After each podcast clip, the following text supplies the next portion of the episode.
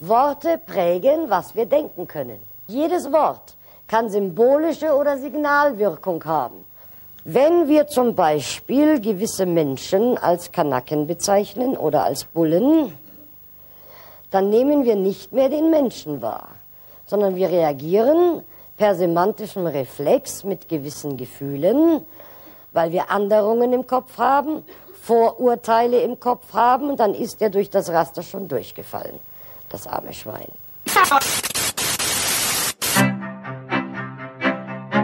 Man, man kann es nicht immer nebenbei laufen lassen, weil sonst verpasst man was.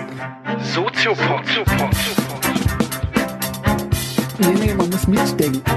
Ja, ja, oder, oder gefährlich. Soziopod. Herzlich willkommen zu einer neuen Ausgabe des Soziopods. Eine runde Zahl, die Nummer 60. Und ich begrüße wie immer recht herzlich Professor Dr. Nils Köbel. Guten Abend, ich begrüße wie immer Patrick Breitenbach. Ah, ist das schön. Wieder. ja, endlich mal wieder, Soziopod. endlich mal wieder hören und sehen. Ein- ein Auch Lichtblick. digital. Ein Lichtblick in diesen dunklen herbstlichen Tag Im Mai. im Mai. Ah. So, ich hoffe, euch draußen geht es allen gut, den Umständen entsprechend gut. Ähm, ich hoffe, ihr seid noch frohen Mutes. Die Pandemie nagt an uns allen.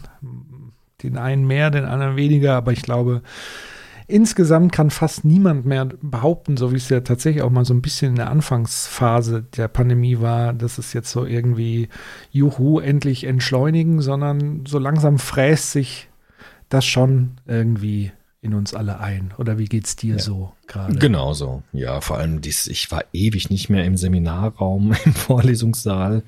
Ist alles online. Das ist schon, also es geht ja irgendwie schon, aber ja, ich würde gerne wieder mal ein paar Leute sehen. Also das ist so. Naja, aber ich hoffe, im Sommer, Herbst wird's jetzt dann besser. Ja. Endgültig besser.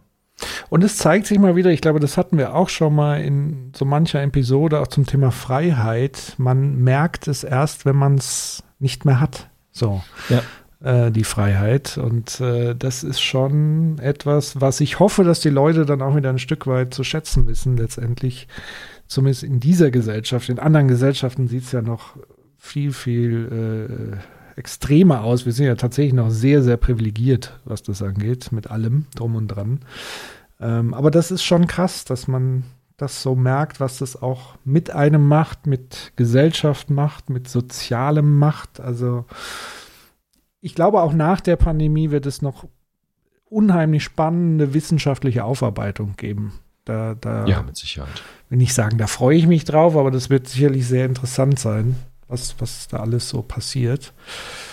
Und im Positiven wie im Negativen, weil ich glaube tatsächlich auch, es hat ja nicht nur äh, schreckliche Auswirkungen, also in vielen Belangen ja, aber es hat vieles, glaube ich, auch nochmal im Denken umgeworfen und so weiter. Ich bin, bin gespannt in der sauberen wissenschaftlichen Aufarbeitung der Dinge. Hm. Ähm, was wir, glaube ich, ja auch gut gebrauchen können in Zeiten, wo jeder so ein bisschen auf Anschlag ist, sage ich mal, und wo hitzig diskutiert, gestritten und auch fast, naja, übers Ziel hinausgeschossen wird. Ja. Da tut wissenschaftliche Nüchternheit dann an vielen Stellen doch ganz gut. Deswegen freue ich mich auf diese Episode. Ja, ich freue mich auch.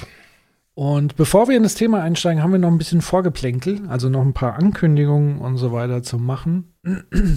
Also, zum einen, ich freue mich tierisch darauf, dass wir, ähm, auch wenn wir gesagt haben, wir wollen keine Online-Veranstaltung machen, also Live-Veranstaltungen, weil wir ja ganz bewusst gesagt haben, live und analog, also wir machen ja schon die ganze Zeit hier Konserve.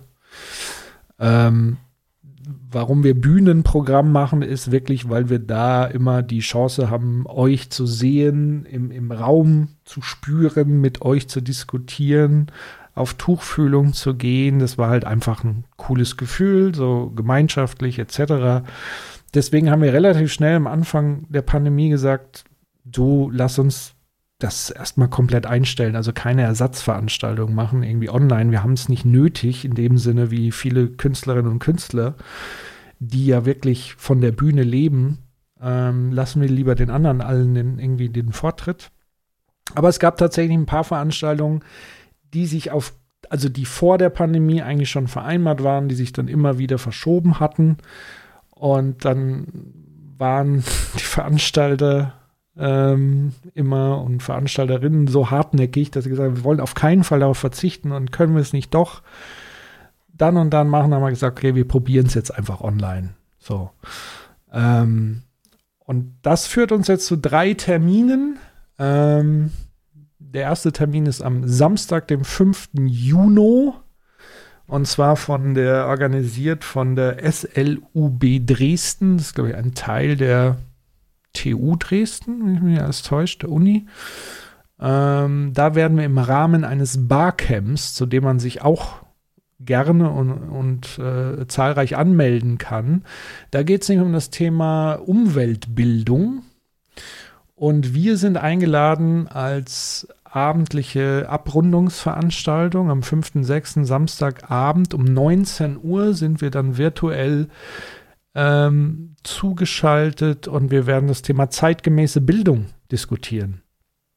Und äh, gemeinsam mit den Teilnehmerinnen und Teilnehmern vor Ort.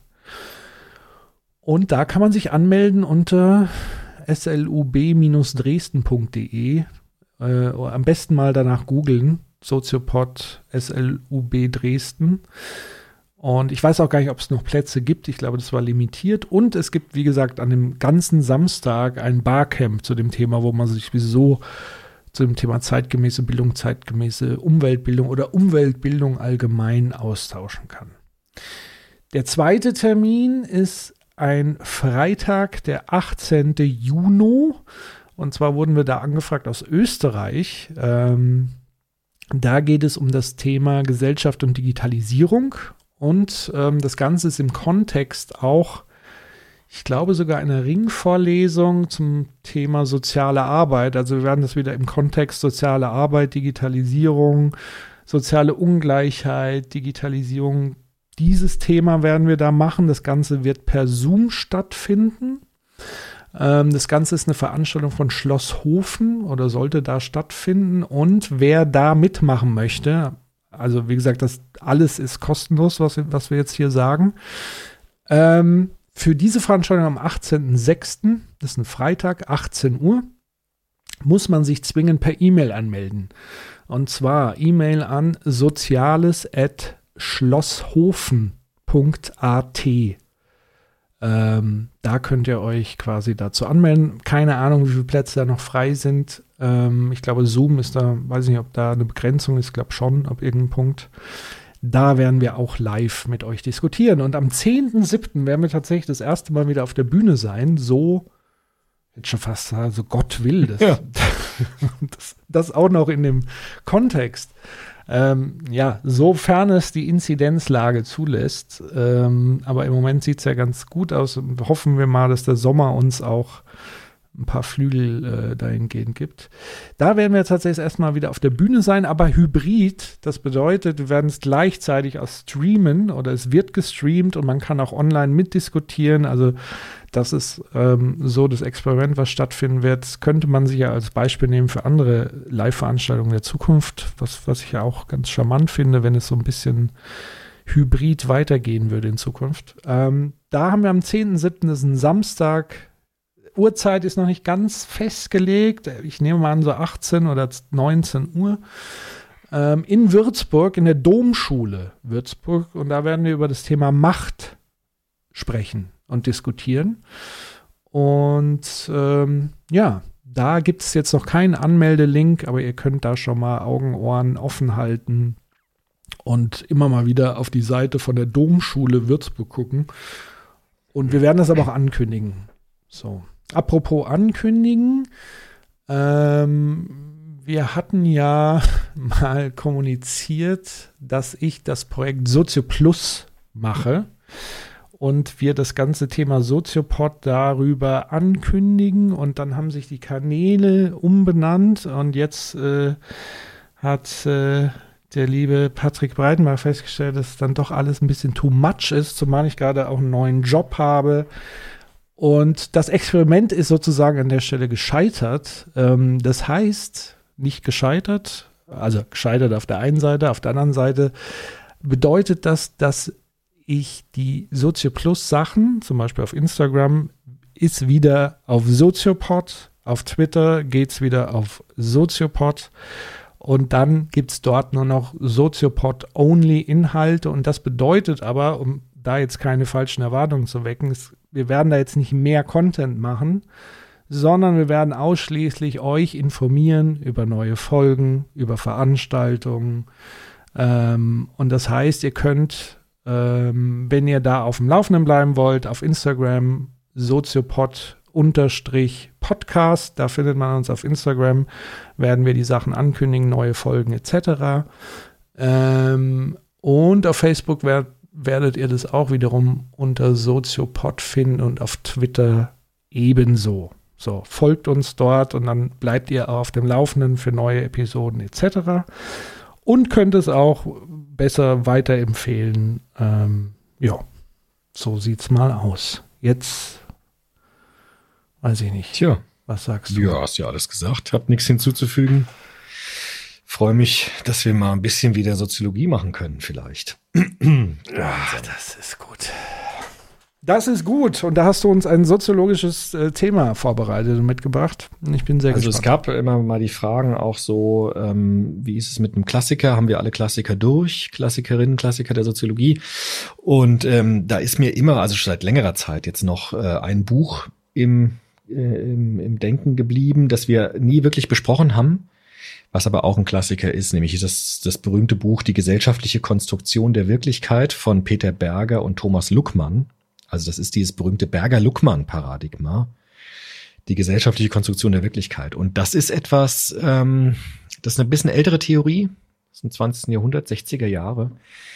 Und äh, ist auch in manchen Teilen, würde ich sagen, vielleicht sogar ein bisschen überholt, wenn man es jetzt äh, vergleicht mit der Systemtheorie von Niklas Luhmann oder was wir auch bei ähm, jetzt bei Andreas Reckwitz und so weiter diskutiert haben in den letzten Folgen. Aber es ist ein Klassiker und deshalb denke ich, damit der Soziopod vollständig auch ist mit den Klassikern, würde ich gern das nochmal kurz vorstellen. Und vielleicht ist ja auch was dran, was wir äh, mitnehmen können für die Diskussion der aktuellen Zeit oder ob es Themen gibt, die man damit vielleicht beleuchten kann. Von daher ist es heute eine Folge, die ein bisschen so eine Ergänzungscharakter hat.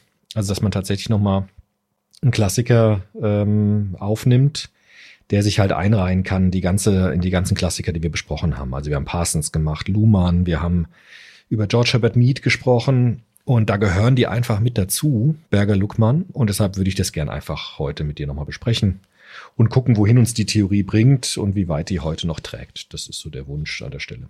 Wobei das ja quasi so, ich sag mal, es ist ja nicht alle Klassiker, sondern eher auch vermehrt die Klassiker in diesem systemischen Strang, nenne ich es mal so ein bisschen. Also, weil die sind ja schon in so einer eigenen, wenn wir wieder an unseren Garten der Philosophie und an die Bäume denken, ist das so ein Baum. Diesen systemischen Ansatz, der dann eben von, ich nehme an, sogar aus dem Konstruktivismus dann über Parsons etc. sich so weiterentwickelt bis hin Luhmann und Reckwitz in Ausführung. Ja, passt halt sehr gut zum Soziopod, weil er eben auch einen konstruktivistischen Ansatz hat, einen phänomenologischen Ansatz, um es genauer zu beschreiben. Und dann passt er eigentlich sehr gut in diesen, in diesen Kanon, den wir im Soziopod sozusagen äh, gemacht haben, passt es einfach sehr gut rein. Und ich habe irgendwie immer das Gefühl gehabt, wir müssten eigentlich den noch hinzufügen, weil der, das ist so eine Lücke, die ist so offensichtlich mit dem Berger Luckmann, dass wir den einfach nochmal machen müssten.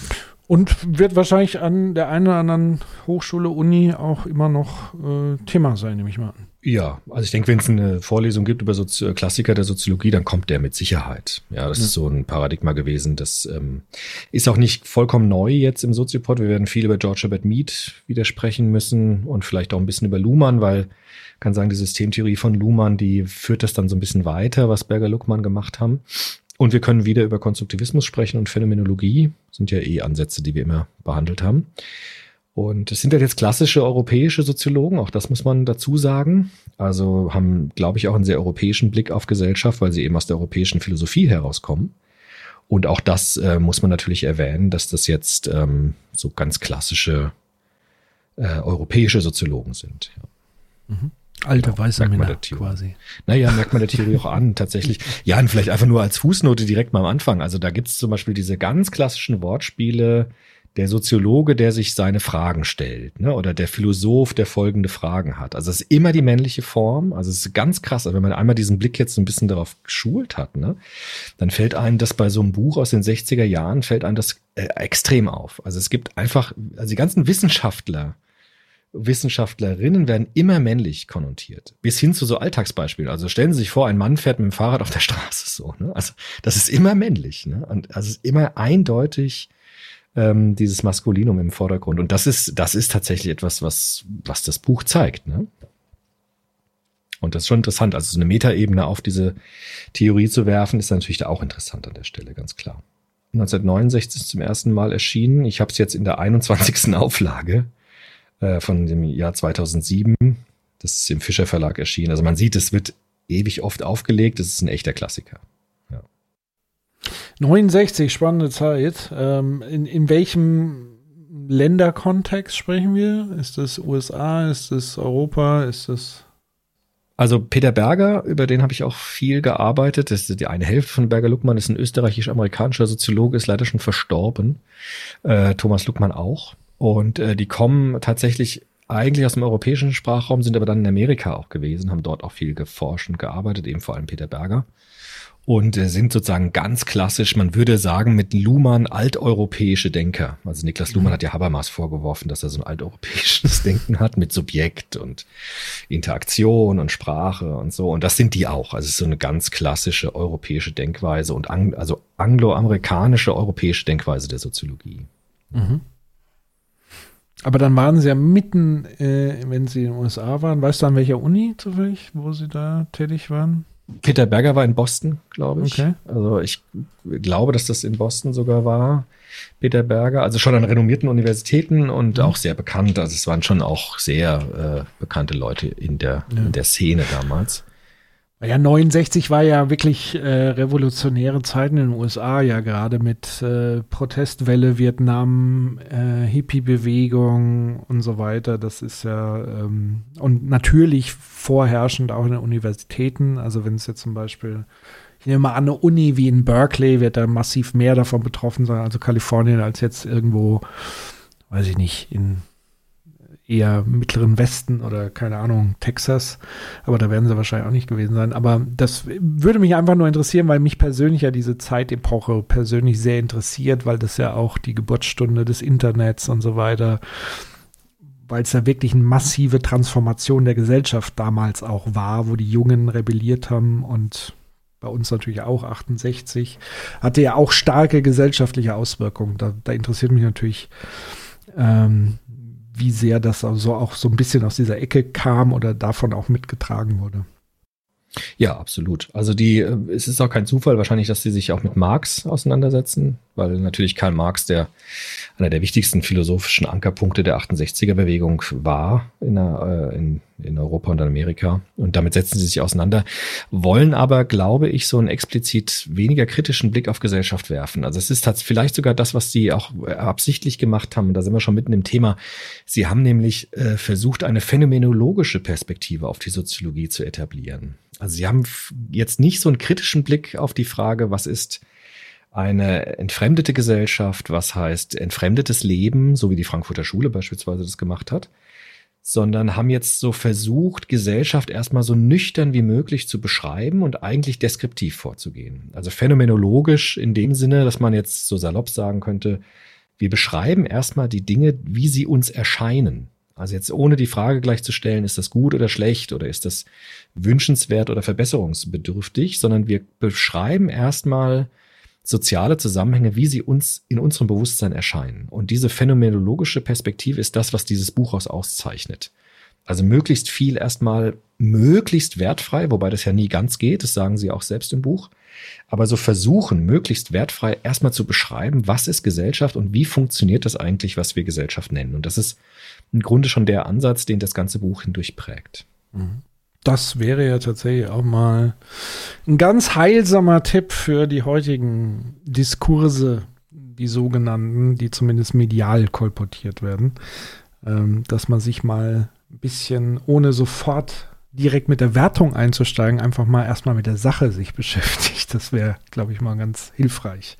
Aber was ist jetzt sozusagen die Essenz oder der Kern des Ganzen? Da musst du wahrscheinlich ein bisschen mehr ausholen. Muss ich ein bisschen ausholen. Also sie kommen, wie gesagt, von der Phänomenologie, Phänomenologie von Edmund Husserl her aufgenommen, der die Phänomenologie in der Philosophie stark gemacht hat.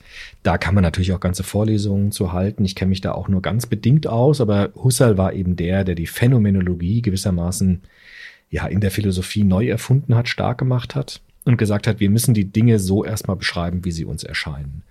Und in der Soziologie gibt es da einen bekannten Vorläufer von Berger-Luckmann, das ist Alfred Schütz. Alfred Schütz ist der, der versucht hat, die Phänomenologie für die Sozialwissenschaften fruchtbar zu machen. Da gibt es dann in der Folge noch mehr, die das versuchen. Und Berger-Luckmann sind wahrscheinlich so die bekanntesten Soziologen, die dann versucht haben, das auszuformulieren. Also wohin führt uns ein phänomenologisch, phänomenologischer Blick auf soziale Wirklichkeiten, auf soziale Tatbestände und auf die Dynamik gesellschaftlicher Veränderung. Und der Titel des Buches, die gesellschaftliche Konstruktion der Wirklichkeit, deutet ja schon an, wohin die Reise geht. Es geht darum, die Hauptthese, wir schaffen Gesellschaft gemeinsam durch Interaktion. Also Gesellschaft ist eine Konstruktion, die Menschen hervorbringen aber eben nicht als die Summe von einzelnen Wesen, sondern gerade in der Interaktion von Menschen untereinander. Das heißt, in der Interaktion von Menschen miteinander wird Gesellschaft erfahren, gestaltet, verändert und internalisiert. Und das ist im Grunde die, die Hauptthese des gesamten Buches. Und das entfalten sie jetzt in so verschiedenen Schritten. Gehen erstmal über die Analyse des Bewusstseins des Menschen, also kommen auch dort so ganz alteuropäisch von Bewusstseinsphilosophie her und dann versuchen sie den Begriff der Lebenswelt äh, zu analysieren und äh, beschreiben dann, wie Lebenswelt entsteht, wie sie sich verändert. Und wie dann am Ende des Buches beschreiben sie dann auch, wie Sozialisation, also die Vergesellschaftung von Menschen vonstatten geht. Das wären so die Schritte dieses Buches, die kann man sehr schön eigentlich nach, mhm. nachvollziehen an der Stelle. Bevor wir das tun, noch mal ganz kurz einen Schritt zurück zur Phänomenologie. Phänomenologie. ja. Der, Komisches Wort. Äh, äh, ist wahrscheinlich abgeleitet von Phänomene. Äh, genau. Erscheinung. Ja, Erscheinung, also ist die Erscheinung. Ist etwas, was erscheint. Hast du da irgendwie mal so ein griffiges Beispiel? Also das ist ja immer noch sehr abstrakt. Also zu sagen, gibt es sowas, wo so vorher, nachher? Also wenn man sagt, das ist eine Betrachtung, also ein, wir, wir, schauen uns eine Sache, einen Umstand an und das wäre die phänomenologische Sichtweise, das wäre eine andere, eine wertende Sichtweise. Hast du da irgendwas parat, was dir auf Anhieb irgendwie also, einfallen will? Ist schwierig, was ich gelesen habe, immer ist dieser Unterschied zum Beispiel zu den, zu den antiken Philosophen, Aristoteles zum Beispiel oder Platon, die wollten immer hinter die Dinge gucken, ne? also die Metaphysik, was ist, was sind die letzten Gründe hinter den Dingen, was ist hinter den Erscheinungsformen und äh, wollten gewissermaßen so die letzten Dinge dahinter erfassen. Und die Phänomenologie verzichtet darauf eigentlich. Also sie würde nur sagen, wir wissen erstmal gar nicht, was dahinter ist. Wir wissen auch nicht genau, welchen Sinn die Dinge haben, sondern wir versuchen sie einfach nur zu beschreiben. So wie sie uns erscheinen. Und die Phänomenologie ist eigentlich das habe ich bei Hans Joas mal gelesen, so eine Weiterführung des Idealismus. Also sie sagen, wir können die Dinge nicht so sehen, wie sie wirklich sind. Ja, also wir können die Welt nicht einfach beschreiben, wie sie objektiv ist. Wir können aber versuchen, objektiv zu beschreiben, wie wir die Welt wahrnehmen. Also wie wir die Welt sehen und wie sie uns erscheint. Und die Analyse orientiert sich dann darauf, ähm, wie erscheint uns die Welt? Also was sehen wir, wie nehmen wir etwas wahr und wie erfahren wir die Welt? Und die Beschreibung dieser Welterfahrung ist eigentlich das, was wir dann Phänomenologie nennen sozusagen die, die Beschreibung dessen, was der Mensch wahrnimmt, aufnimmt und verarbeitet gemäß seiner Bewusstseinsstrukturen. Also eigentlich ist das ein bisschen die Fortsetzung dieser Bewusstseinsphilosophie im Folge von Kant und den Idealisten eigentlich. Dann machen wir doch mal kurz einen Test. Ähm, Hegel, ja. Hegels Weltgeist, ja. das wäre alles wahrscheinlich das Gegenteil von Phänomenologie. Naja, Hegel hat ja auch die Phänomenologie des Geistes geschrieben. Okay. Das, ja das Buch von Hegel. Von daher ist das auch schon wieder, ist das ein Problem. Das ja. müssten dann Philosophinnen okay. und Philosophen nochmal genauer Ich dachte, da wäre es tatsächlich eindeutig, weil er sozusagen ja. ja die Interpretation reingeht. Es gibt sowas wie den Weltgeist, der dahinter die Dialektik lenkt. und dann wird es wieder genau. gut genau. und dann wieder so. Das, also das würde, das würde wahrscheinlich jetzt auch wirklich Abge Ablehnung finden. Also Berger Luckmann haben auch Hegel-Kritik in ihrem Buch drin, weil sie sagen, dass gerade diese letzten Gesetzmäßigkeiten zu erkennen ist gerade das, was sie nicht phänomenologisch können und wollen. Also von daher stimmt das schon. Also ich glaube schon, dass, dass Hegel in dieser Konstruktion jetzt nicht phänomenologisch ist. Aber allein schon wieder das Wort Dialektik kommt bei Berger Luckmann ständig vor in dem Mhm. Buch. Und da sind wir wieder irgendwie bei Hegel. Also ja. diese Abgrenzungen sind sauschwer. Okay. Das müssten dann Leute nochmal erklären, die das genauer verstehen mit dieser philosophischen Phänomenologie. Ich habe das jetzt nur von Alfred Schütz eben aufgenommen. Wir beschreiben erstmal die Gesellschaft so, wie sie uns erscheint und versuchen einfach mit diesem Ansatz Gesellschaft zu beschreiben. Das ist erstmal das, was ich mit Phänomenologie so sagen kann an der Stelle. Oder ist es dann sozusagen eher auch ein Versuch der, Poli der Politikbefreiung? Also weißt du, was ich meine? Es gibt ja sozusagen Philosophen, Philosophinnen, die möchten mit ihrer Theorie auch Politik machen. Die wollen ja irgendwas formen, ähm, haben irgendwie eine Agenda. Ich meine, jeder hat das irgendwie, ja, aber Ja. die Aufgabe der Wissenschaft ist es ja, sich genau davon im Grunde genommen weitgehend zu befreien, weil man Mhm. eben an, an die Essenz will, an den Kern der Phänomene will. Aber Luhmann, der alte Verwaltungsbeamte, definitiv war beschreibend, Ja. phänomenologisch. Ja, das war genau. Der kommt ja eigentlich auch aus dieser Richtung. Genau. Also Luhmann sagt ja auch, wir, wir müssen erstmal die Dinge so erkennen, also so beschreiben, wie wir sie erkennen. Das wäre tatsächlich eher diese phänomenologische Tradition, in der Luhmann dann steht. Das würde ich schon sagen, ja, auf jeden Fall. Ja. Also man könnte sagen, die Nüchternheit und die, der Versuch, sich politisch ein bisschen zurückzunehmen und einfach erstmal zu beschreiben, ja. Ja, beziehungsweise ich finde ich finde es ja wichtig, sozusagen das offen, also das transparent zu machen, dass es ja sowas geben könnte wie eine Wertung. Also man wird ja auch nicht davon befreit sein, sondern man wird ja auch hier ähnlich blinde Flecken haben wie überall. Ähm, und wichtig ist mir immer zu sagen, okay, ich könnte einen blinden Fleck haben und ich bin erstmal, und das macht für mich ja Wissenschaftlichkeit aus, dass ich mich öffne den Löchern meiner Theorie. So, das ist ja das, was Popper mit seinem Falsifizieren und so weiter, das ist für mich die Essenz von Wissenschaft. Also zu sagen, mal Emotionen beiseite, lass uns wirklich mal an die Themen ran, auch weg von meinen persönlichen Befindlichkeiten und so weiter. Ähm, das ist ja eigentlich das Interessante an der Wissenschaft, aus meiner Sicht zumindest. Gut, dann gehen wir doch mal die drei Schritte waren es, glaube ich, oder die drei großen Punkte. Genau. Also wir, die fangen an mit der Frage nach Bewusstsein. Was ist jetzt aus phänomenologischer Perspektive eigentlich Bewusstsein? Und ähm, das ist interessant und das sind eigentlich auch mit die schönsten Kapitel, finde ich, in dem Buch, gleich am Anfang, wo sie so beschreiben, wie erfährt eigentlich der Mensch die Welt? Also sie sagen, es gibt so interessante Beobachtungen, wenn man den Menschen beim Denken zuschaut und wenn man das Bewusstsein einfach mal beschreibt. Sie sagen nämlich, soziologisch gesehen gibt es nicht das Bewusstsein an sich, sondern es gibt immer nur Bewusstsein von. Also ich habe ein Bewusstsein von dir, ich habe ein Bewusstsein meiner Wohnung, meines Lebens, meiner Biografie. Und Bewusstsein ist immer Bewusstsein von etwas. Also Sie würden auch sagen, das Bewusstsein selbst zu analysieren, das müssen die Philosophinnen und Philosophen machen. Aber soziologisch gesehen kann man nur Bewusstsein beschreiben als Bewusstsein von etwas. Und selbst auch das Selbstbewusstsein ist dann das Bewusstsein meiner selbst, also dass ich mir selbst bewusst bin und mich ins Verhältnis zu mir selbst setzen kann. Und dann habe ich ein Bewusstsein von mir selbst. Und die versuchen jetzt zu beschreiben, welche, welche Formen von Bewusstsein gibt es eigentlich. Und sie sagen, dass das menschliche Bewusstsein bestimmte Schichten hat und bestimmte Zonen auch ansteuern kann. Sie sagen zum Beispiel, es gibt so interessante Phänomene wie den Traum oder auch den Tagtraum, wo das Bewusstsein eigentlich hineingleitet in so eine andere Sphäre des Erlebens. Ja, also im Traum kann ich mit Menschen sprechen, die gar nicht mehr da sind oder auch mit Menschen sprechen, die ich nie gesehen habe, kann von Dingen träumen, die gar nicht existieren in der realen Welt. Und das sind zum Beispiel so Bewusstseinszustände, die man phänomenologisch beschreiben kann. Ich kann dann ja über meinen Traum erzählen und ich kann auch berichten, was ich geträumt habe. Und dann gibt es ähm, das Bewusstsein des Alltags, sagen sie. Das ist so die oberste Realität, so beschreiben die das. Das ist nämlich die Realität des Hellwachseins, also das, was wir jetzt haben, ne? also wo man miteinander kommuniziert, wo man miteinander die Dinge der Welt verhandelt und wo wir zumindest die subjektive Einstellung haben, das ist die reale Welt. Und so können wir aus diesem Alltagsbewusstsein, aus der obersten Realität hinabtauchen, zum Beispiel in Träume, in Tagträume oder auch das sich verlieren in anderen Welten. Wenn man zum Beispiel Musik hört und sich woanders hindenkt, kann man andere Sphären des Bewusstseins erreichen. Und sie haben dafür einen schönen Begriff geprägt, nämlich den Begriff der Sinnprovinzen. Dieser Begriff der Sinnprovinz leitet sich auch von Alfred Schütz wiederum her, der auch gesagt hat, es gibt sowas wie Subwelten. Also Subworlds, finde ich einen sehr schönen Begriff, ja, so Subwelten, in die man hineingleiten kann.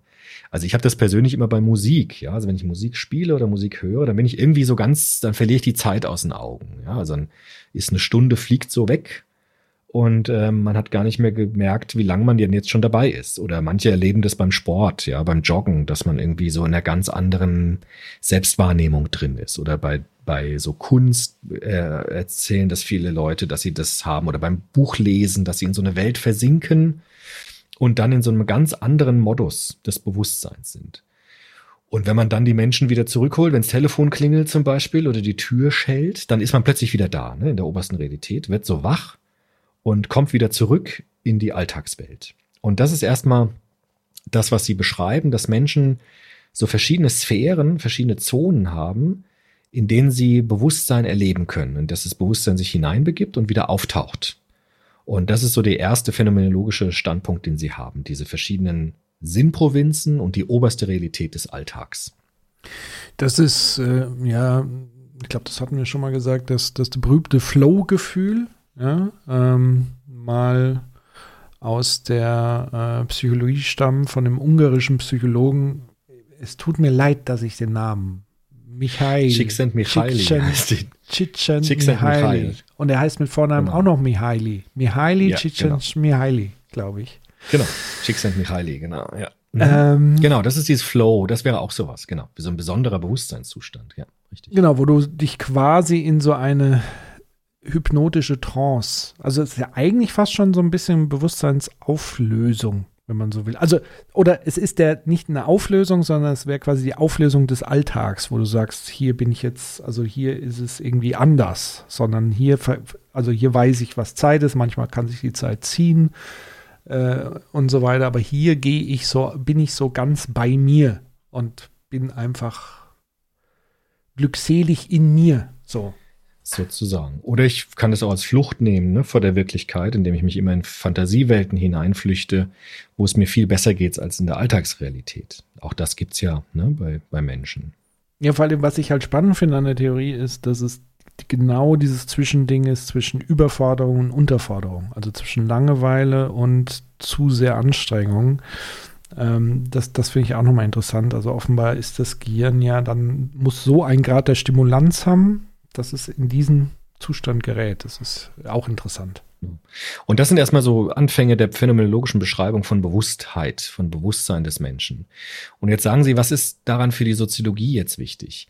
Für die Soziologie ist jetzt diese oberste Realität die entscheidende Wirklichkeit. Und diese oberste Realität nennen sie auch Lebenswelt. Also Lebenswelt ist gewissermaßen die alltägliche und soziale Praxis. Man könnte auch sagen, der schlicht gegebene Wirklichkeitsbereich oder auch die Alltagswelt. Also sie sagen, dass dieses, dass diese oberste Realität eine ganz besondere Bedeutung hat bei Menschen, bei uns Menschen, weil die Alltagswelt der obersten Realität die normale, natürliche Einstellung bestimmt. Also das, was wir als oberste Realität nehmen, dieses Hellwachsein, im Alltag sein, in der Lebenswelt sein, ist das, was wir normalerweise als die wirkliche Wirklichkeit beschreiben. Also als die eigentliche Realität. Und wir würden diese Sinnprovinzen, diese Subwelten drumherum eigentlich eher als Enklaven beschreiben oder eher als andere Zustände des Bewusstseins beschreiben. Aber die Alltagswelt der obersten Realität ist eigentlich die Lebenswelt der Menschen, wo sie auch produktiv sind, wo sie miteinander reden, wo sie auch Häuser bauen, Städte bauen und so weiter. Und das ist für die Soziologie das Entscheidende, diese Frage, was ist eigentlich, was zeichnet diese Lebenswelt eigentlich aus, diese oberste Realität? Wie entsteht die eigentlich? Wie verändert die sich? Und warum ist die so strukturiert, wie sie strukturiert ist? Und Sie haben auch ein paar Argumente dafür, dass diese oberste Alltagswelt die entscheidende ist. Sie sagen nämlich, sie ist um das Hier des Körpers und das Jetzt der Gegenwart herum angeordnet, diese Lebenswelt. Also das ist das berühmte Hier und Jetzt. Ja, also ich bin hier, ich weiß, wo ich bin und ich weiß auch, wann ich wo bin, weil diese oberste Realität unser Bewusstsein von Zeit und Raum strukturiert gewissermaßen. So kann man ja auch beobachten, wenn man ohnmächtig geworden ist, sagen ja manche Menschen vielleicht, äh, wo bin ich denn, wenn sie wieder aufwachen? Ja, weil sie sich erkundigen wollen, wie ist denn jetzt die oberste Realität eigentlich? Äh, vielleicht hat die sich ja verändert, als ich nicht da war, als ich ohnmächtig war. Und deshalb muss ich mich erkundigen, wo bin ich? Oder wie spät ist es? Wie lange war ich weg, sagen manchmal die Menschen, wenn sie dann ohnmächtig waren zum Beispiel. ne?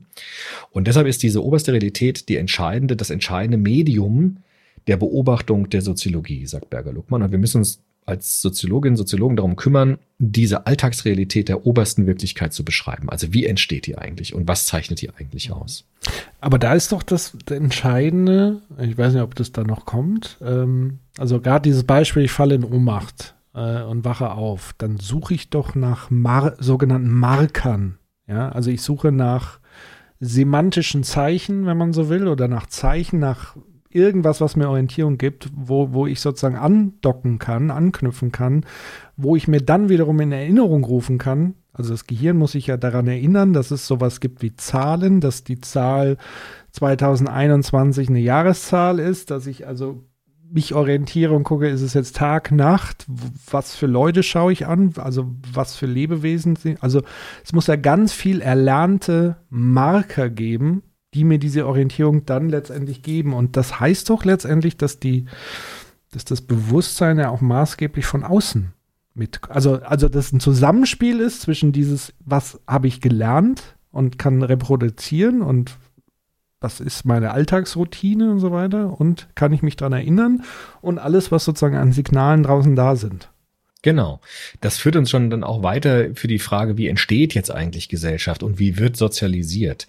Und man kann sagen, diese Marker, die du auch genannt hast, sind eben diese Marker der Zeit und des Raumes. Also das sind die Marker der obersten Realität. Also wo bin ich?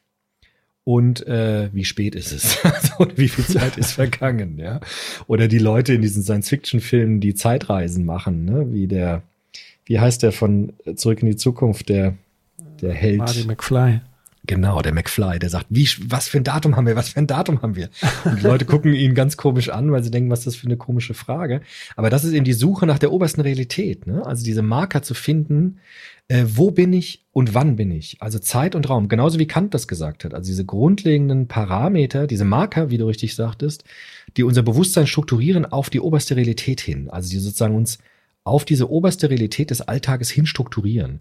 Und wenn wir das verlieren, dann geht's uns oft nicht gut. Ja, wenn wir sagen, ich weiß gar nicht mehr, wo ich bin oder einen Filmriss hab und irgendwo aufwache, wo ich gar nicht weiß, wo das ist, dann haben wir eine Krise, könnte man sagen. Und deshalb ist diese Alltagswelt, diese oberste Realität, ist auch die, die uns die Sicherheit gibt, wir sind wirklich da und wir haben auch eine gewisse Kontrolle über unser Umfeld. Und deshalb ist diese oberste Realität so ganz entscheidend wichtig auch für die Menschen.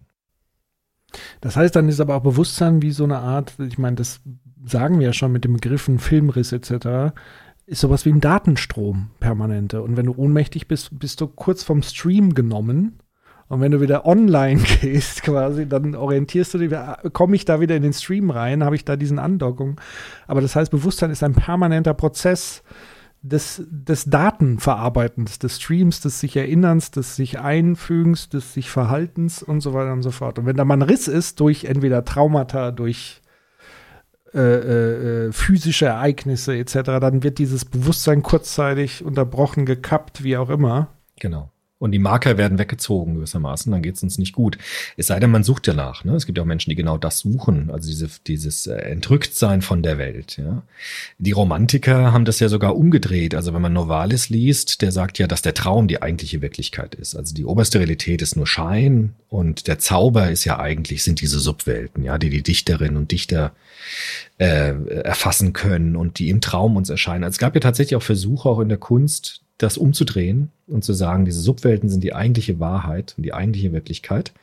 Aber im Alltagsbewusstsein der allermeisten Menschen ist das eben umgedreht. Also da würden wir sagen, dass die normale Realität ist die oberste Realität des Hellwachseins, weil sie die normale, normale natürliche Einstellung bestimmt. Und das nennen sie Lebenswelt. Das ist der Begriff der Lebenswelt. Also man könnte sagen, Lebenswelt ist das, ja, was das Normale ist. Also morgens aufstehen, zur Arbeit fahren, essen, das ist alles diese Alltagswelt, wo auch gar nicht so viel Krisen passieren müssen, sondern das, das normale, das routinierte Leben, das ist die Lebenswelt, die sie beschreiben wollen. Von daher könnte man sagen, eigentlich gar keine spannende Soziologie in dem Sinne, dass sie jetzt irgendwelche Krisenphänomene untersucht oder sich besonders konzentriert auf solche außeralltäglichen Phänomene, wie so eine Konfliktsoziologie vielleicht, sondern erstmal versucht, wir versuchen mal den schnöden Alltag soziologisch zu beschreiben. Wie entsteht der eigentlich? Also was machen wir eigentlich, damit so etwas wie Alltag entsteht? Der Alltag, in dem wir alle leben, sozusagen das, worüber wir eigentlich gar nicht mehr nachdenken müssen, wenn wir uns darin befinden. Das ist im Grunde die Aufgabe, die die beiden sich stellen. ne? Also diese, diese Frage, die man eigentlich gar nicht fragen muss, weil ist ja eh klar, ja, ist halt Alltag. Aber die sagen, was heißt denn eigentlich das Alltag? Also wie, wie entsteht das? Was passiert da eigentlich? Und das ist irgendwie der Charme auch dieses Buches, dass sie jetzt nicht die große Marxische Analyse der Arbeit angehen und die Entfremdung des Menschen aufzeigen, sondern erstmal phänomenologisch beschreiben wollen, was heißt eigentlich Lebenswelt? Also was passiert da eigentlich? Ne?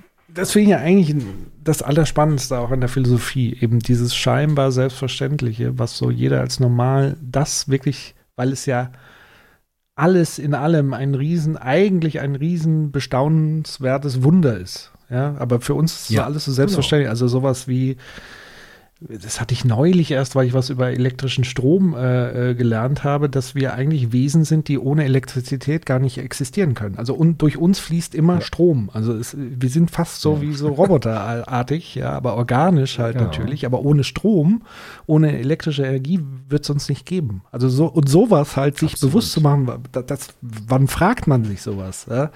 Aber das ist ja Ganz eigentlich genau. das Spannende, was dann wieder ja die Frage, äh, die, die Urfrage der Philosophie dann ist, woher kommen wir, wohin gehen wir, was soll der ganze Firlefanz hier eigentlich? Da Genau. muss man ja in die Alltagswelt reingehen, um, um diesen Fragen auch wirklich so ein Stück weit mit nachzugehen. Und ich glaube auch, um diese großen Konfliktfelder, wie du sie gerade benannt hast, auch besser verstehen zu können, hilft es, eher sich erstmal das Alltägliche anzugucken und zu gucken, okay, wird das überhaupt da so betrachtet oder ganz anders, weil deren Alltag wieder ganz anders aussieht. Ähm, von daher ist es für mich mit einer der spannendsten Sachen, sich den drögen Alltag mal vorzunehmen. Genau. Und genau das machen die. Und wenn sie das machen, dann machen sie das jetzt, ja, man könnte sagen, interaktionistisch. Also sie kommen ganz stark von dieser Theorie von George Herbert Mead her, die wir auch im Soziopod besprochen haben mal. Man könnte auch das äh, nennen, den symbolischen Interaktionismus. Also wir arbeiten gemeinsam an dieser Wirklichkeit. Und wir stellen diese Wirklichkeit gemeinsam her. Das ist nämlich auch die gesellschaftliche Konstruktion der Wirklichkeit. Also wir bauen den Alltag gemeinsam auf, miteinander. Der ist nicht einfach da. Also er ist irgendwie schon da, aber er ist auch irgendwie nicht da, weil wir ihn ständig machen. Also wir, wir, wir produzieren den ständig, diesen Alltag. Und sie sagen, es gibt so drei entscheidende Faktoren dieser Produktion des Alltags. Das ist nämlich der Prozess der Externalisierung, der Internalisierung und der Objektivierung. Das sind die drei Begriffe, mit denen sie jetzt versuchen, diese Entstehung des schnöden Alltages zu beschreiben. Also wir externalisieren, wir internalisieren und wir objektivieren. Jetzt müssen wir uns die drei Begriffe halt angucken, ne, was sie meinen. Wir fangen mal an mit dem Begriff der Externalisierung. Externalisierung äh, ist mit das Spannendste, sagen die, äh, was der Mensch überhaupt kann. Also sie sagen, man erinnere sich oder man schaue sich im Museum diese wunderbaren Höhlengemälde an, die äh, unsere Ur-Ur-Urahnen an die Wände der Höhlen gemalt haben, dass sie Jagdszenen beispielsweise nachgemalt haben. Und sie stellen sich die Frage, so wie du jetzt auch, äh, warum machen wir das eigentlich? Also, wieso tut der Mensch denn das? Also, wieso bleibt der Mensch nicht in der funktionalen Gebundenheit wie die Tierwelt, also frisst und schläft und pflanzt sich fort? Also, warum kommt es dazu, dass irgendwann Menschen auf die Idee kommen, ihre Erfahrungen, die sie mit der Welt haben, zu externalisieren, also nach außen zu bringen in Form von Kunst, in Form von Symbolen, in Form von Zeichen. Und sie sagen, dass diese, dass diese Externalisierung, also von innerweltlichen Gefühlen und Erfahrungen nach außen, ist eigentlich anthropologisch gesehen das, was den Menschen tatsächlich zum Menschen macht. Also dass er gewissermaßen seine inneren Motive im wahrsten Sinne des Wortes an die Wand projiziert. Also er bringt sie nach außen und fängt an, seine Lebenswelt zu gestalten. Also er fängt sie an, ästhetisch aufzuladen, könnte man sagen. In dem, das passiert ganz, ganz früh durch diese Höhlenmalereien, dass man oder durch andere äh, Ver- Verzierungen von Tonkrügen beispielsweise. Warum ist der Tonkrug nicht einfach funktional gebunden? Der muss mehr sein als Funktion. Da ist was drin von uns Menschen, von Gefühlen, von Gedanken, von Erfahrungen. Und diesen grundlegenden Akt, den nennen Berger Luckmann, und ich finde das Wort sehr, sehr schön eigentlich, die grundlegende Praxis der Externalisierung, also die inneren Erfahrungen und Gefühle nach außen hin zu manifestieren im Material der Welt. Und das tun Menschen seit Jahrtausenden und dadurch ähm, schaffen sie kulturelle Artefakte. Ja, also zum Beispiel Tonkrüge oder Schriften, die sie schreiben, äh, Pergamentrollen, die sie, die sie machen, oder Bibeldrucke, ja, in Mainz, der Gutenberg, der dann Artefakte geschaffen hat, indem er Drucke verteilt hat. Und dadurch kommt es dann zu der Produktion von Symbolen und Artefakten. Und das tun wir ja auch. Also tun wir heute ja auch enorm. Ja, das Internet ist ja auch eine riesige Externalisierungsmaschine, könnte man sagen.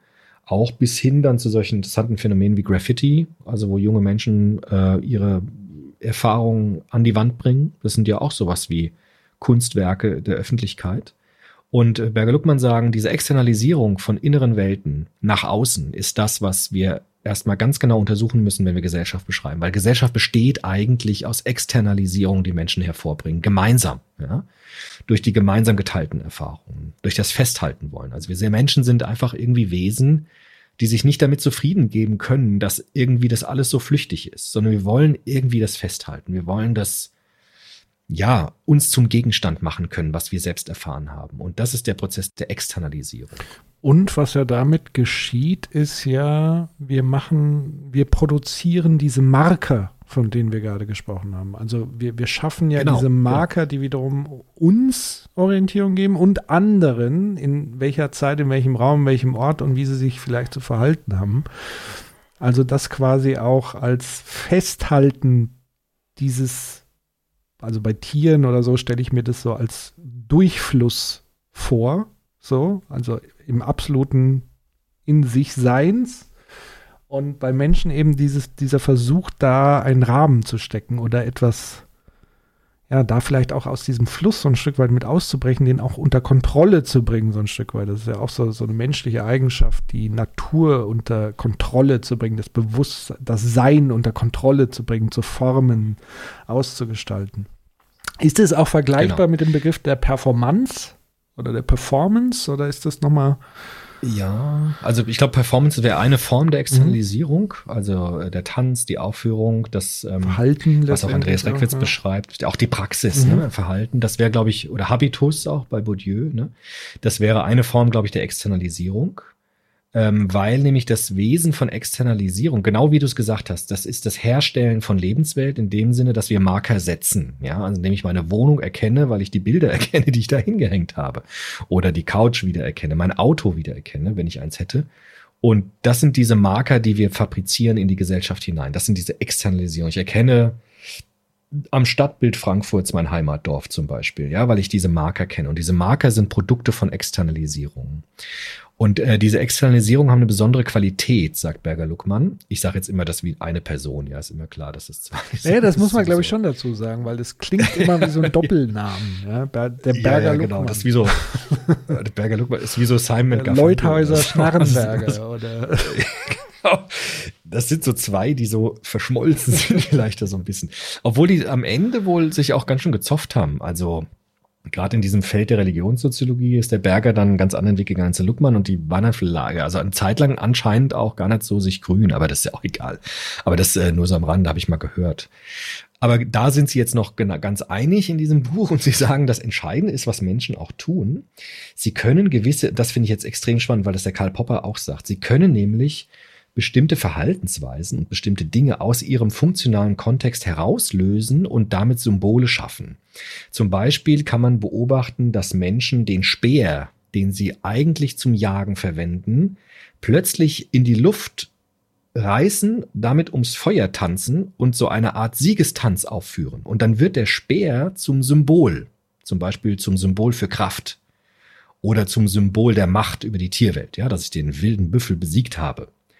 Und das ist entscheidend für die Externalisierung, dass wir Menschen nicht nur funktional Dinge gebrauchen, sondern Dinge aus der Funktion herauslösen und sie als Symbol in die Welt hineinbringen. Also der Speer wird zu einem Symbol. Das, der Tonkrug wird zu einem Symbol. Und diese Symbole werden immer abstrakter, sagt Berger Luckmann. Zum Beispiel haben wir heute ja Symbole, die gar keine Funktion mehr haben, sondern nur noch als Symbole dienen. Und das Interessante jetzt, sagen sie, ist, dass Sprache sich so entwickelt hat. Das wichtigste Symbolsystem, was wir haben als Menschen, ist die Sprache. Warum?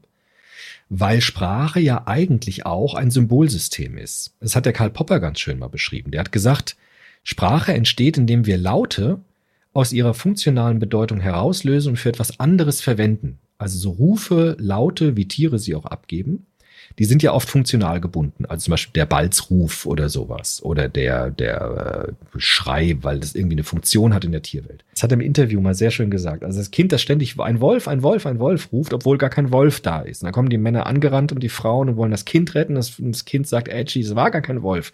Ich wollte euch nur reinlegen. Und dieser spielerische Umgang mit dem eigentlich funktional gebundenen, also das Herauslösen aus der ursprünglichen Funktion und die Erweiterung von Wörtern, von von Dingen als Symbole zu gebrauchen, die für etwas anderes stehen, als für das, wofür sie eigentlich gedacht sind. Das ist eigentlich auch der Grund, wie Sprache entsteht, dass wir nicht mehr nur Laute direkt funktional haben, so Warnrufe, das haben Tiere ja auch, oder Balzrufe oder so etwas, was funktional eindeutig ist, sondern wir bauen uns eine eigene Symbolwelt, indem wir Laute als Symbole verstehen, für etwas anderes. Also Baum eben für das Ding mit den Ästen den Blättern oder Computer dann für das Ding, was gerade vor uns steht. Und dieses Symbolisierende, also dieses, diese Externalisierung durch Symbole, das ist eigentlich das, was unsere Lebenswelt erschafft. Also wir nehmen Symbole und externalisieren damit unsere Lebenserfahrung nach außen und bauen damit unsere Welt. Deshalb sagen ja auch Anthropologen, dass die menschliche Welt ist die Kulturwelt, die wir uns selbst erschaffen haben. Also an die Stelle, wo beim, beim Tier die Natur steht, steht beim Menschen die Kultur. Weil wir ständig die Natur umbauen und symbolisieren und damit unsere Erfahrungen nach außen hinbringen und damit die Lebenswelt durch Externalisierung immer wieder neu strukturieren. Und äh, das ist eine sehr schöne Beschreibung, finde ich, für das, für das, was der Mensch eigentlich immer tut. Ne? Also er, er muss irgendwie immer nach außen externalisieren. Ja.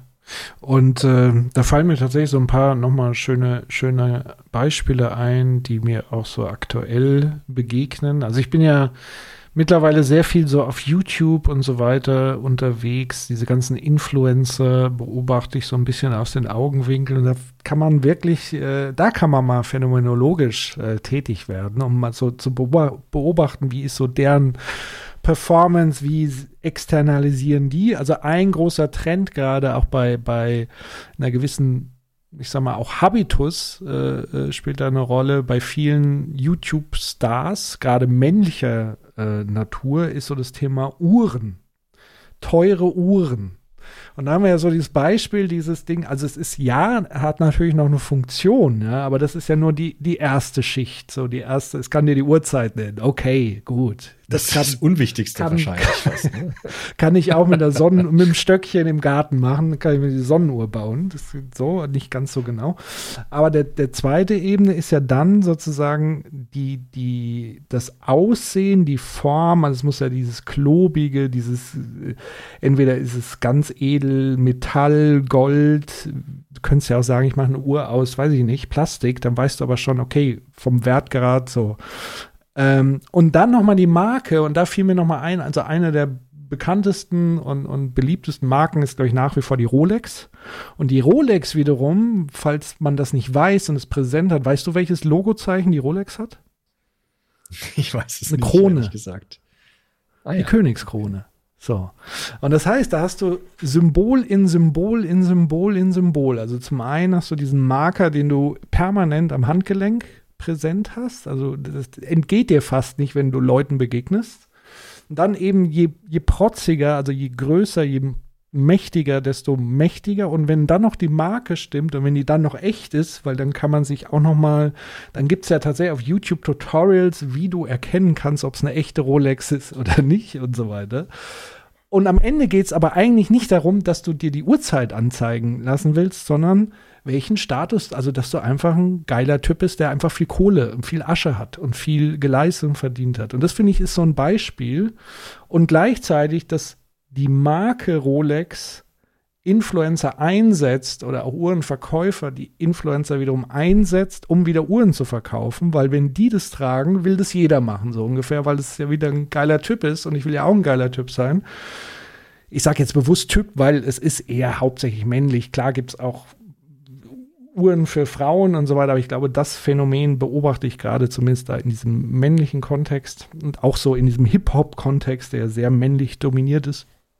Ähm, und das finde ich schon faszinierend, so dieser, dieser, ich habe ja bis heute keine Uhr an. So, weil ich äh, alleine, weil ich sage, ich, ich wissen will, wie spät es ist, zur Not rufe ich die Zeitansage an. äh, gibt's sowas noch? die wahrscheinlich. Zeit- gibt's diese Müssen wir mal ausprobieren. Liebe Hörerinnen und Hörer, Müssen wir ausprobieren. recherchiert mal Gibt's bitte. Zeit- Schreibt es in den Kommentaren. Ja. Nein, bitte nicht. Äh, Früher gab es mal sowas, wo die Das Telefone gab's noch- beim nächsten Ton. ja, da konnte man die Zeitansage anrufen. Leute, die sich nicht leisten Genau. konnten, eine Uhr zu tragen, kaufen. Ah ja, klar. Da war es tatsächlich noch was wert, weil es halt funktional auch so die Kunst dieser Mechanik auf kleinstem Raum so ein Chronometer zu basteln, da steckt ja noch was anderes dahinter. Und das fiel mir so ein äh, bei dem Punkt so Symbol über Symbol über Symbol und es wird immer abstrakter und eigentlich geht es um was ganz anderes und dann nur noch um Habitus und Erkennungsmarker. Hör zu, ich kann was, ich gehöre zu diesen Kreisen. So. Und das gleiche ist ja mit Sprache. Also auch, wo du gesagt hast, also zum einen so das Thema Jugendsprache, was mir einfiel, wenn du gewisse Digger, wenn du so. Ja, klar. Ähm, Ja, ja. Und, und die, also dass man da immer Zugehörigkeit und so eine Marker setzt und, und einfach sagt, wer bin ich, aus welchem Kontext komme ich, aus welchem Kulturkreis komme ich und so weiter, immer sich auch über Sprache letztendlich ähm, ausdrückt. Und das, das ist äh, sehr, sehr einleuchtend und sehr super interessant. Vor allen Dingen, wenn man anfängt, das wirklich zu dekodieren und zu hinterfragen. Und damit irgendwann vielleicht sogar anfängt zu spielen. Das ist ja dann das nächste, was ja viele Künstler, Satiriker, die haben ja erkannt, wie man sowas auf die Schippe nimmt letztendlich. Genau, und die arbeiten ja wiederum mit Symbolen dann auch, zumal auch mit Sprache dann wiederum. Und deshalb sagt Berge Luckmann, die, unsere Lebenswelt ist eigentlich eine Bündelung von Zeichensystemen. Also unsere Lebenswelt ist, besteht eigentlich aus Zeichen, aus Symbolen für das, was wir in der Welt erleben. Und das geht eben recht früh los. Ne? Also dass die Axt, die Kriegsaxt wird zum Symbol des Sieges, wenn sie hochgehalten wird nach der Schlacht oder der Speer und so weiter. Und das, das ist alles das, äh, was wir tun. Die Oblade fällt mir gerade ein. Die Oblia auch, genau. Absolut. Leib Christi. ein Symbol. Ja. Genau, jetzt ist natürlich die Frage, katholisch ist dann die Wandlung, ne? das wird dann wirklich zum Leib und zum Blut und bei den evangelischen ist es dann ein Symbol. Ne? Also da ist auch die Frage, wie wird das aufgeladen, wie wird das dann gesehen? Das ist dann unterschiedlich auch bei den Lebenswelten. Und Sie sagen, das wichtigste Zeichensystem ist die Sprache. Also damit reihen Sie sich ja auch in die ganze Soziologie des 20. Jahrhunderts hinein, die alle gesagt haben, Sprache ist das Wichtigste. Warum ist Sprache so wichtig? Sprache ist was Geniales, weil ich kann die Sprache verwenden, um über die Lebenswelt Auskunft zu geben. Und Sprache ist sowas wie ein flüssiger Klebstoff, der gewissermaßen die Subwelten mit der Alltagswelt verbinden kann. Also ich kann zum Beispiel am Morgen über meine Träume erzählen. Also ich kann berichten, was habe ich denn geträumt? Und damit kann ich gewissermaßen, oder ich kann äh, erzählen, wie es mir geht, wenn ich Musik mache oder wenn ich Sport mache oder wenn ich, was hast du für ein Beispiel gehabt mit dem sich verlieren im, ähm, Ja, wenn du im Flow bist, was egal was du, was du im Flow, genau, Also ob ja. du jetzt künstlerisch Genau. tätig bist oder arbeitest, wo du zwischen Unterforderung und Genau. Überforderung einfach in diesem Zustand bist. Genau. Und darüber kann man ja erzählen. Und äh, deshalb ist eigentlich die Sprache etwas, was alle Zonen des Bewusstseins überspannen kann. Also es ist gewissermaßen wie so ein Schutzschirm, der sich über alle Zonen unseres Erlebnis, äh, Lebens äh, hinüberlegen kann und deshalb auch alles in die Alltagswelt hineinholen kann in symbolisierter Form. Ich kann den Traum nicht mehr wieder herholen, der ist tatsächlich vorbei. Ich kann aber darüber erzählen. Und wenn ich darüber erzähle, dann kann ich gewissermaßen meine Erfahrungen, die ich in diesem Traum habe, wiederherstellen, also reaktivieren gewissermaßen, aber nur halt im Sinne des Symbolisierens darüber. Und deshalb ist die Sprache so unglaublich wichtig für uns Menschen, weil wir dann unsere Erfahrungen nicht nur miteinander teilen können in der obersten Realität, sondern können alle unsere Erfahrungen eigentlich hinüberretten in diese Insel der obersten Realität. Und deshalb ist Sprache gewissermaßen wie so ein, wie so ein Legitimationsnetz, könnte man sagen, für das, was in der obersten Realität passiert, weil ich kann das sprachlich verfassen, was sonst nicht sprachlich gemacht werden kann. Also zum Beispiel Träume oder zum Beispiel solche Flow-Effekte, die einfach vergänglich sind, die ich nicht festhalten kann. Und genau das passiert in der Kunst ja auch, ne, dass die Kunst tatsächlich so Erfahrungen versucht festzuhalten, zu konservieren, könnte man sagen. Aber sie kann sie nur konservieren mit Hilfe der Symbolik. Man kann den Moment nicht festhalten. Verweile doch, du bist so schön, das klappt nicht. Aber ich kann darüber schreiben. Und wenn ich schreibe, kann ich Symbole verwenden, um diesen Moment zu konservieren, auch wenn ich weiß, er ist als Moment immer vergänglich. Und das ist die große Leistung, würde man sagen, von Menschen, dass sie das eben fabriziert haben, dass sie das hervorgebracht haben. Warum sie das machen, das müssen dann die Theologinnen, Theologen und Philosophen beantworten. Das tun sie nicht, aber sie beschreiben das, dass das wirklich eine Leistung ist, die ist unglaublich beachtlich, dass der Mensch das kann. Ja, und es ist tatsächlich ja noch einen Schritt, oder da kann man ja noch einen draufsetzen, nämlich zu sagen, also das Konservieren, was ist, ist ja das eine, aber was der Mensch ja noch dazu fähig ist, ist sozusagen das Imaginieren, also das Simulieren von Realitäten, also die Zukunft denken, die Zukunft beschreiben, die Zukunft konstruieren. Also da, da werden ja die ganzen äh, Zukunftsforscher ist ja schon ein Beruf für sich. Das sind Leute, die wahrscheinlich früher einfach äh, äh, wie, wie hat man sie genannt, die Orakel von Ja. Leute, die man befragt, wie wird denn eigentlich meine Realität in zehn Jahren? So, Wahr, Wahrsager, äh, Kartenleser, heute nennt man sie Zukunftsforscher, halten ganz tolle Keynotes im, im vier- bis fünfstelligen ähm, Honorarbereich, aber die auch nichts anderes machen, als Geschichten zu erzählen. Also äh, über Sprache Dinge versuchen zu beschreiben, wie es denn sein könnte. Ob es dann wirklich so ist, spielt auch gar keine Rolle, weil äh, Sprache hat dann auch die Eigenschaft, entweder, da sind wir dann so im Bereich, was, was diese Self-Fulfilling Prophecy angeht, wo man sagt, okay, man muss ja erstmal eine Idee haben, bevor überhaupt sowas passiert, weil auf der anderen Seite sagt man ja immer, alles, was der Mensch denken kann, kann sich theoretisch auch erfüllen. Ähm, und das finde ich auch wirklich nochmal das Krasse. Also nicht nur zu beschreiben, was war und was ist, sondern auch darüber hinaus zu gehen. Und dann sind wir auch in dem Bereich der Utopien und so weiter, also zu formulieren, was könnte eigentlich möglich sein. Gut wie schlecht, ja, weil auch Dystopien kann man beschreiben und, und erzeugen und schreckliche Dinge. Ähm, und ich glaube, dass es tatsächlich auch nochmal so ein Evolutionsding, also so ein Vorteil einfach ist, den, den man sich da verschafft hat. Weil der Mensch ist jetzt physisch gesehen nicht so das robusteste Wesen. Im Gegenteil. Deshalb muss er das ja machen, vielleicht auch, um sich das auszugleichen. Ne? Und der Karl Popper, an dem kommen wir ja irgendwie in keiner Folge vorbei, der hat ja auch gesagt, dass äh, evolutionär die Sprache so genial ist, weil wir können Hypothesen falsifizieren, ohne den Träger der Hypothesen umzubringen. Also Natur muss das Tier sterben, das im Nachteil ist, und wir müssen, lasst Ideen sterben, nicht Menschen. Ne? Also wenn wir das symbolisch machen, auf der Sprachebene machen, dann können wir doch mit Ideen kämpfen und die Ideen, die können ja auch ruhig untergehen, aber Hauptsache der, der, der Träger der Hypothese, der Mensch, bleibt bestehen. Grüße gehen an der Stelle raus an Karl Lauterbach. Wieso ein Karl Lauterbach? Ja, der kommt mir ja auch manchmal vor wie der Botschafter von Hypothesen, aber er Ja. wird ja, äh, am liebsten Okay. will man ihm um die Ecke, also nicht, nicht Mann, Ja, sondern viele schrecklich. schreckliche Le. Leute, wo ich, was ist denn los mit euch, wollen ihm den, de- Ja. dem Leben trachten. Und das ist ja genau der Punkt, den Popper Genau. gesagt hat. Also, der Typ ist nicht das Virus, der Typ ist nicht das Problem, sondern er beschreibt euch nur die möglichen Auswirkungen eines Problems. So. Ja, genau. Lasst Ideen sterben, nicht Menschen. Und der Typ ist auch nicht die Theorie, die er sagt. Also selbst wenn er falsch liegt, ist halt dann seine Theorie falsch. Aber der Mensch ist deshalb nicht identisch mit der Theorie. Und das ist, sagt Popper, ist das ganz Wesentliche, was wir Errungenschaft nennen können, dass wir die Menschen eben nicht umbringen, wenn, wenn sie falsch liegen, sondern ihre Hypothesen einfach überprüfen und falsifizieren. Und äh, dann kann die Hypothese, die kann doch ruhig untergehen, aber der Mensch muss doch nicht untergehen. Und genau das sagt Berger-Luckmann jetzt weniger pathetisch, aber das sagen die auch, dass wir gewissermaßen eine neue Welt erschaffen durch Sprache. Ist jetzt doch wieder ziemlich pathetisch. Aber dass wir eine neue Welt erschaffen durch Sprache, die so ganz eigenen Regeln folgt. Jedoch, jetzt haben wir so gejubelt über die Sprache, aber die sagen auch, dialektisch, wie sie denken, das hat jetzt auch eine Kehrseite. Warum?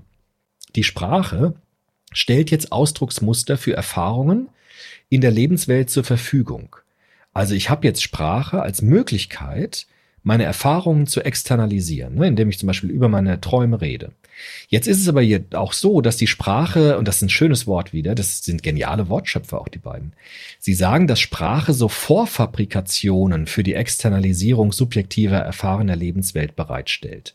Also Sprache kann auch nicht alles, sondern Sprache domestiziert auch die Lebenswelt. Also sie gibt uns Dinge vor. Sie lenkt unsere Lebenswelt-Externalisierung in Bahnen, könnte man sagen. Und das wird ja heute auch sehr stark kritisiert, dass unsere Sprache voll ist mit Machtkonstruktionen zum Beispiel, dass da Macht hineinfließt, dass wenn wir über uns erzählen, können wir nur die Sprache nehmen, die wir haben. Vielleicht brauchen wir auch Veränderungen in der Sprache, damit sie wieder angemessener ist für unsere Erfahrung, die wir haben. Das heißt, die Sprache ist sozusagen schillernd. Einerseits ist es die größte Chance, die wir haben, über uns selbst zu erzählen. Andererseits ist sie nicht neutral. Sie ist sozusagen so Vorfabrikation, wie so Hüllen, könnte man sagen, die wir dann verwenden, um in diesen Hüllen uns auszudrücken. Aber diese Hüllen geben schon ganz schön viel vor, eigentlich. Ne? Und äh, das ist gewissermaßen ähm, diese Doppelbödigkeit von Sprache. Du hast dich irgendwie verändert, auch gerade im Bild sehe ich gerade. Das ist einfach Das ist nur die die Realität. Realität. die sich verändert hat. Das bin nicht ich. Das ist tatsächlich hat sich irgendwie jetzt äh, Da aufgrund der. Lichtverhältnisse die äh, Green, Okay. Greenscreen Das ist, ja, das ist ein tolles Beispiel. geil ne? aus. Also Herr Breidenbach ist jetzt gerade auf meinem Bildschirm irgendwie schillernd und ganz bunt. So außerirdisch.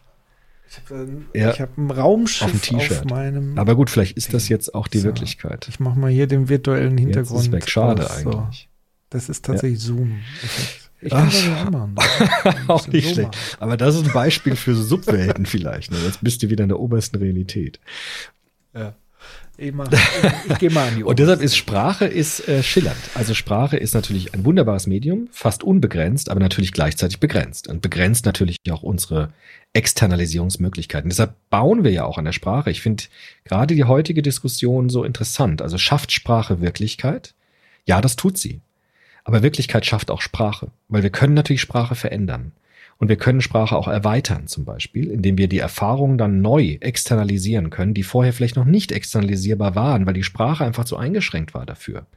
Und das ist äh, das Schöne, dass Berger-Luckmann so ein Modell der Externalisierung aufbauen, das, das dialektisch ist, also das sich verändern kann, das jetzt nicht statisch ist, wie jetzt bei Parsons vielleicht, der ja doch ein ziemlich statischer Soziologe war, sondern die sagen, das kann natürlich von innen nach außen gehen und von außen nach innen. Also wir können äh, das Symbolsystem verändern. Das Symbolsystem verändert aber auch uns. Und ähm, deshalb ist Sprache, an, dieser, an diesem Sprachding kann man das am schönsten erkennen. Sprache als Möglichkeit und gleichzeitig als Vorzeichnung unserer Externalisierung. Ich kann ja nur die Sprache verwenden, die ich habe. Ne? Und jetzt könnte man auf, auf der Ebene weitergehen, natürlich mit Bourdieu zum Beispiel, mit dem kulturellen Kapital. Ne? Also wer hat welche Sprache zur Verfügung überhaupt? Wie groß ist mein Wortschatz? Wie Peter Biri das sagt. Ne? Also dass die Identität eines Menschen ganz stark davon abhängig ist, welche Artikulationsmöglichkeiten eine Person hat. Wenn ich differenziert über meine Gefühle erzählen kann, sagt der Biri, dann hat das Rückwirkungen auf mein Erleben, dass ich auch wieder differenzierter erleben kann, weil die Sprache vielfältiger geworden ist. Durch meine Bildung, die ich zum Beispiel habe, durch mein kulturelles Kapital, wie Bourdieu das sagen würde. Und genau das ist äh, das, was, was, was Berger-Luckmann meint. Die sind jetzt nicht so kritisch wie Bourdieu, aber sie sagen, dass Sprache natürlich uns in Bahnen lenkt, was ist sagbar und was ist nicht sagbar. Sieht man vielleicht auch daran, dass es ziemlich unangenehme Situationen gibt, wenn es mir die Sprache verschlägt, zum Beispiel. Ne? Wenn es Krisensituationen gibt, in denen ich irgendwie gar keine Worte finde. Ja, und das sind ja meist, also das können schöne Momente sein, können aber auch sehr schreckliche Momente sein, weil sie dann die oberste Realität gewissermaßen begrenzen. Ne? Und man merkt, man kommt an die Grenzen seiner Realitätsauffassung dadurch. Es gibt ja oft so Situationen, wo wir das eigentlich immer so unbewusst, ähm, also gerade in so schwierigen Situationen im Leben, ja, dann gibt es so immer so Sprachfloskeln, die wir verwenden, so das macht mich krank, du machst mich irre, äh, das macht mich verrückt, so. Und das, das sehe ich oftmals auch so wie so kleine Pro Programmierschnipsel, die sich so einst also entweder es ist so ein reiner, also es kann ja einerseits ein Ausdruck für etwas sein, der eigene Emotion, es kann aber auch gleichzeitig wieder so eine Selbstprogrammierung sein, weil ich könnte ja auch sagen, anstatt irre irgendwas anderes, ja, aber ich, ich nutze sozusagen das. Ähm, und ich glaube, da gibt es auch so Züge der Verhaltenstherapie greifen auch auf Sprache und so weiter und auch da ist es einfach mal spannend, sich selber zuzuhören, was man so an scheinbar unbewussten Floskeln und ich glaube, es gibt auch so im Bereich der Psychosomatik ähm, spannende Ansätze und Theorien. Muss man natürlich gucken, ob das wie wissenschaftlich fundiert ist. Aber ich glaube schon, dass es einen Zusammenhang gibt zwischen Sprache und Wohlbefinden oder Gesundheitszustand und so weiter. Also, weil wenn du über Sprache permanent gekränkt und verletzt wirst und ausgegrenzt und beschimpfst und so weiter, wird das einfach auf deine Gesundheit massive Auswirkungen haben. Punkt. So, da sind wir uns, glaube ich, relativ einig, was, was das angeht. Und da sieht man eben Absolut. die Wirkmächtigkeit der Sprache. Jetzt mal, also wie Absolut. wie eng das mit unserem Ich und unserem Identität, unserem Bewusstsein, unserer Gesundheit verwoben ist.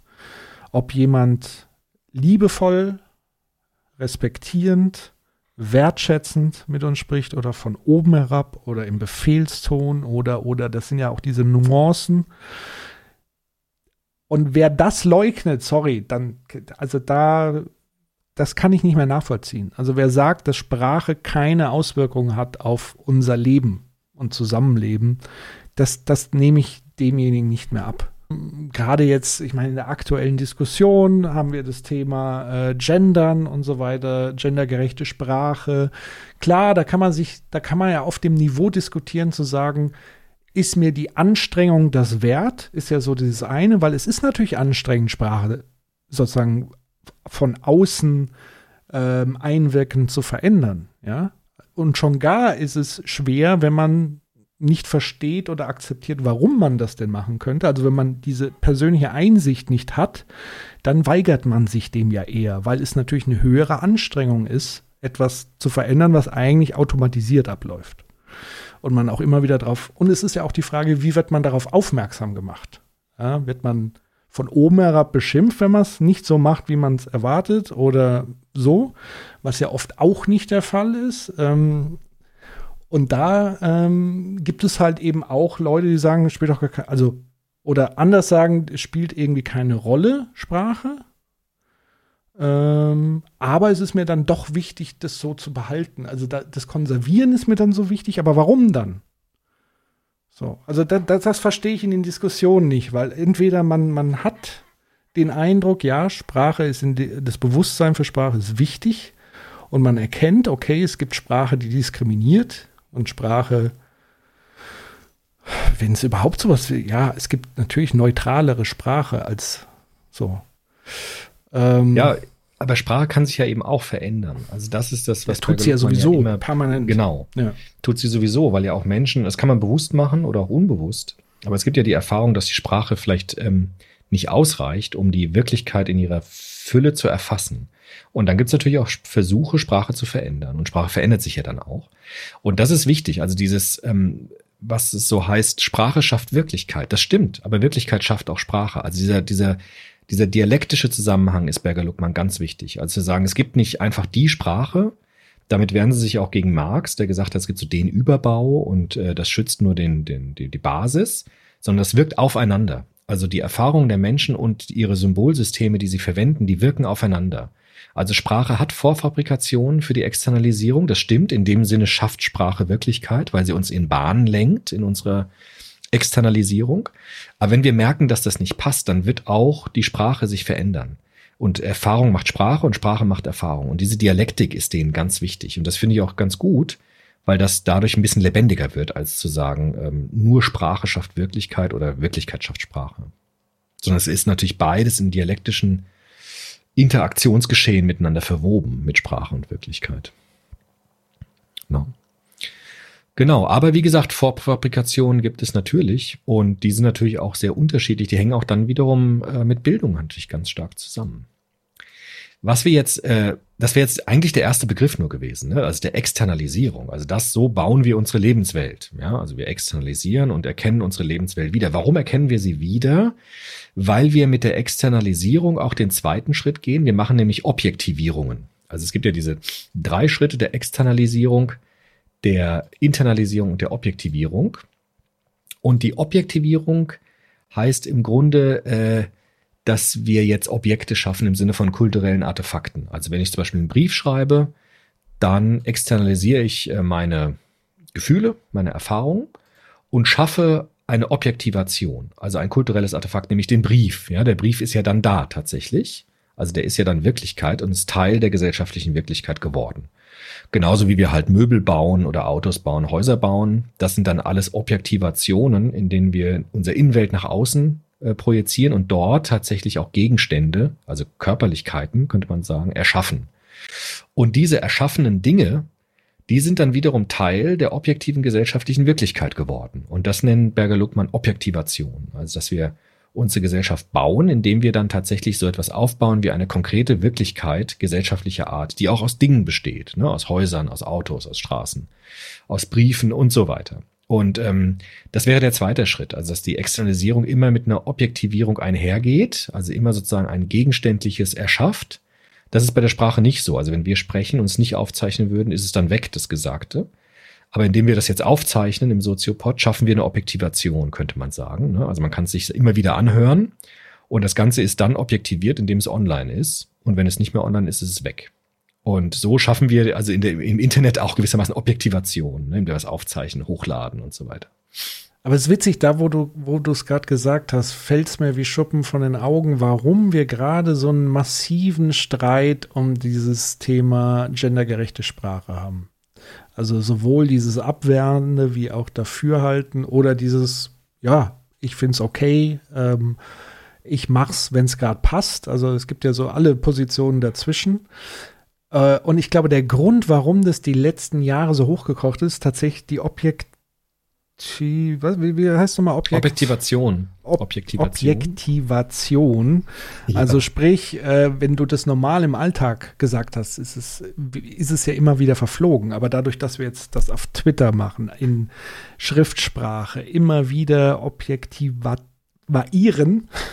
Ja, genau. ähm, ist es plötzlich hat es einen anderen Stellenwert im Diskurs. Weil es Ja. eben nicht mehr dieses Flüchtige ist, sondern es steht halt schwarz auf weiß, viel präsenter im öffentlichen Raum und damit entzündet sich viel schneller diese grundsätzliche Debatte, schafft aber auch auf der anderen Seite überhaupt erst dieses Bewusstsein, was es vorher vielleicht noch nicht gab. Also weil, wie gesagt, es gab ja Forschungen, wenn, wenn du irgendwie Kinder gefragt hast, denk an äh, äh, einen Arzt, ja, dann denkt man halt eher an einen Mann und nicht eine Frau. So, also dass da die Sprache halt äh, eine Die wichtige Rolle einfach ist. ne? Genau. Genau, also da, da, da entstehen Bilder sofort im Kopf. So, und die Ja. sind halt einfach einseitig und, und zum Teil einfach ähm, diskriminierend. So, Punkt. Oder nicht gleichberechtigt im Sinne, wie wir es uns vielleicht wünschen. Vielleicht ist der eine oder andere auch ehrlicher, wenn man sagt, ich wünsche mir gar keine Gleichberechtigung.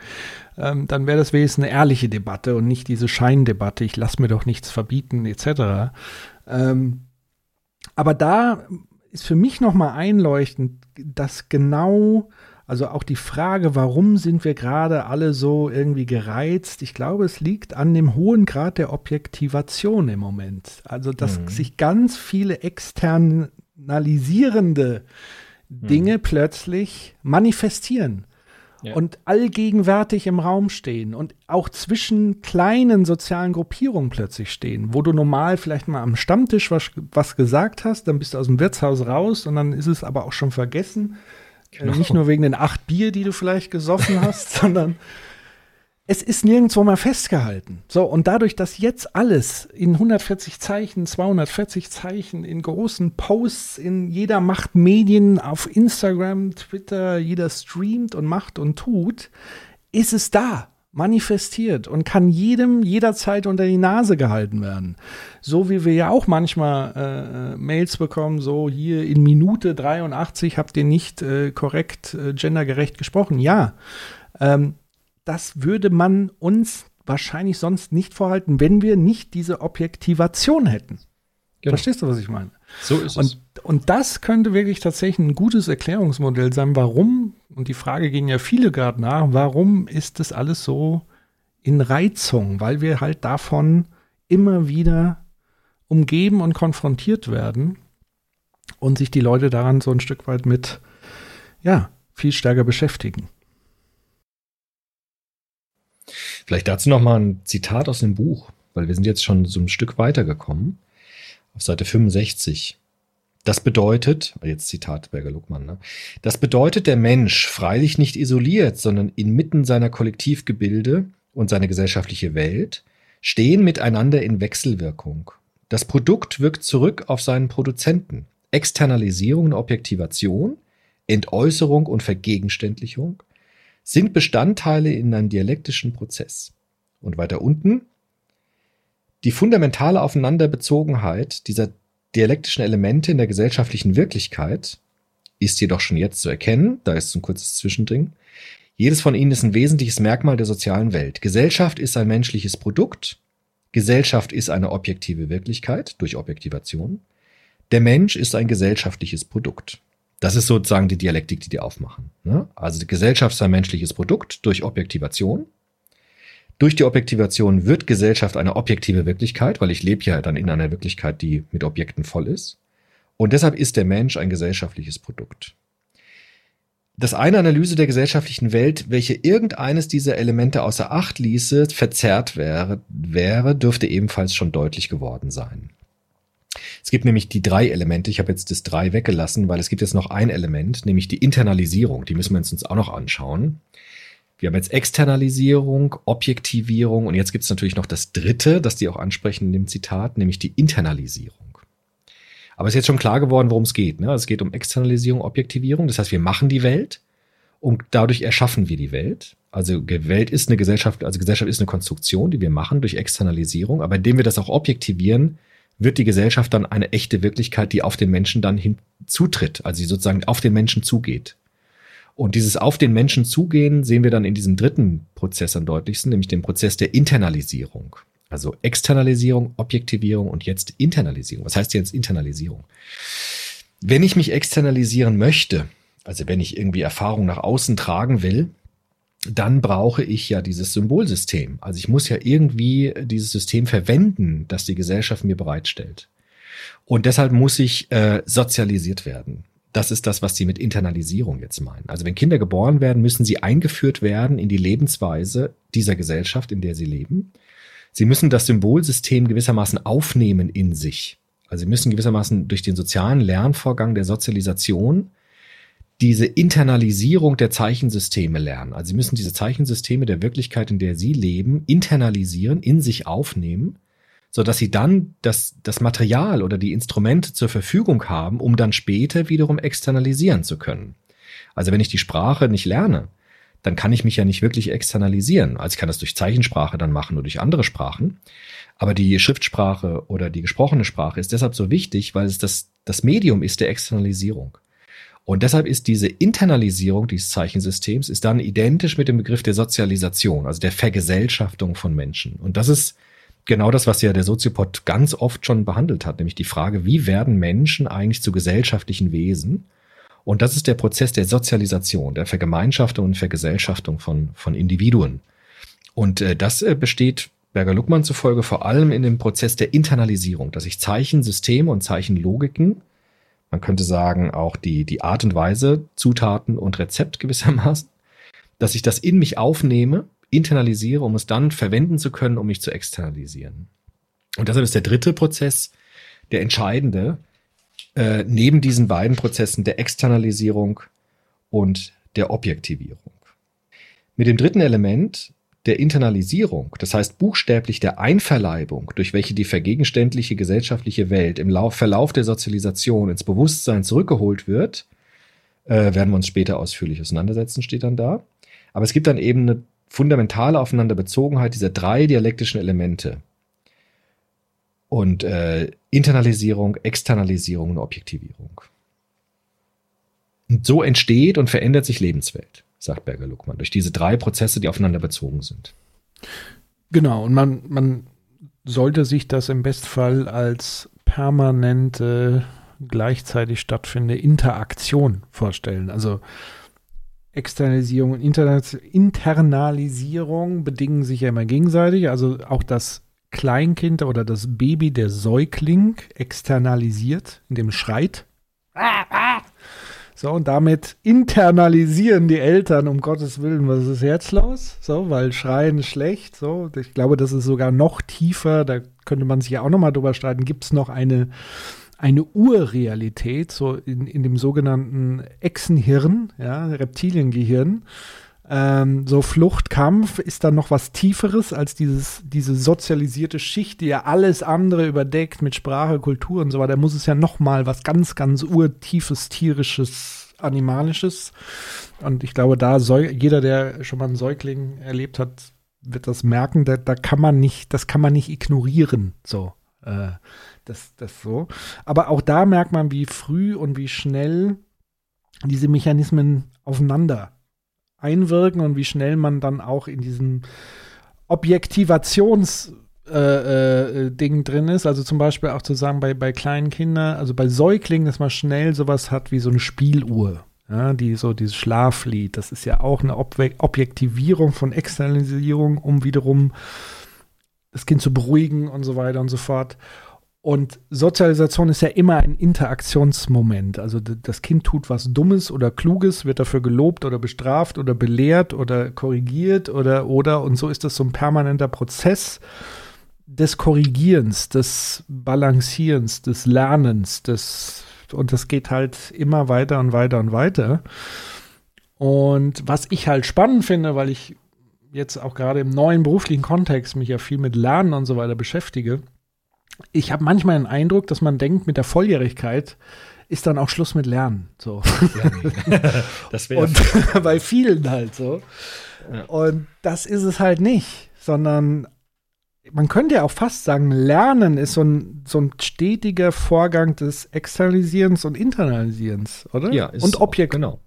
Objektivierens, wenn man so Ja, will. absolut. Also ich finde das äh, in der Kindheit, wie du es eben angesprochen hast, ganz deutlich. Ne? Also das Kind hat am Anfang nur ein recht begrenztes Repertoire der Externalisierung, nämlich das Schreien, ne? das Weinen. Aber dann kommt schnell das vieles hinzu. Das hast du ja auch erlebt. Zum Beispiel das erste soziale Lächeln. Also wenn Kinder lächeln zum Beispiel, das können sie auch erst ab einem bestimmten Alter.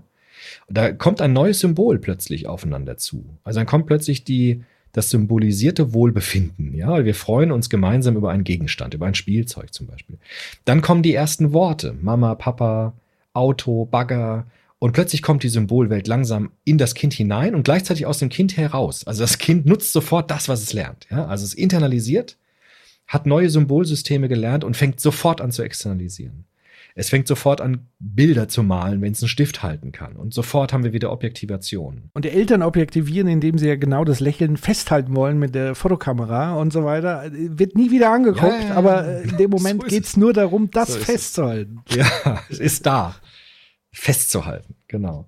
Ja, und die Kinderbilder werden aufgehängt und dann wird die Lebenswelt dadurch bereichert. Ne? Also es verändert dann auch die Lebenswelt, die Alltagswelt, indem dann die Kinderbilder an der Wand hängen beispielsweise.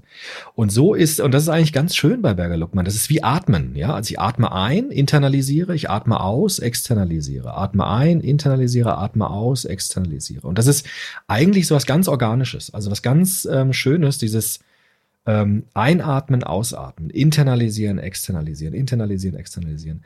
Und wenn jemand externalisiert und ein Graffiti äh, unter die Brücke malt, dann ist es eine Objektivierung, die ich dann vielleicht sehe, die dann wiederum internalisiere. Das macht etwas mit mir. Und vielleicht komme ich auf die Idee, ich könnte das doch auch mal probieren und externalisiere selbst dann wiederum, ja. Oder wenn ich ein Lied höre irgendwie und es macht was mit mir, ja, und dann versuche ich das zu externalisieren, indem ich es nachsinge zum Beispiel oder indem ich es dann nochmal auf Platte mir kaufe oder so.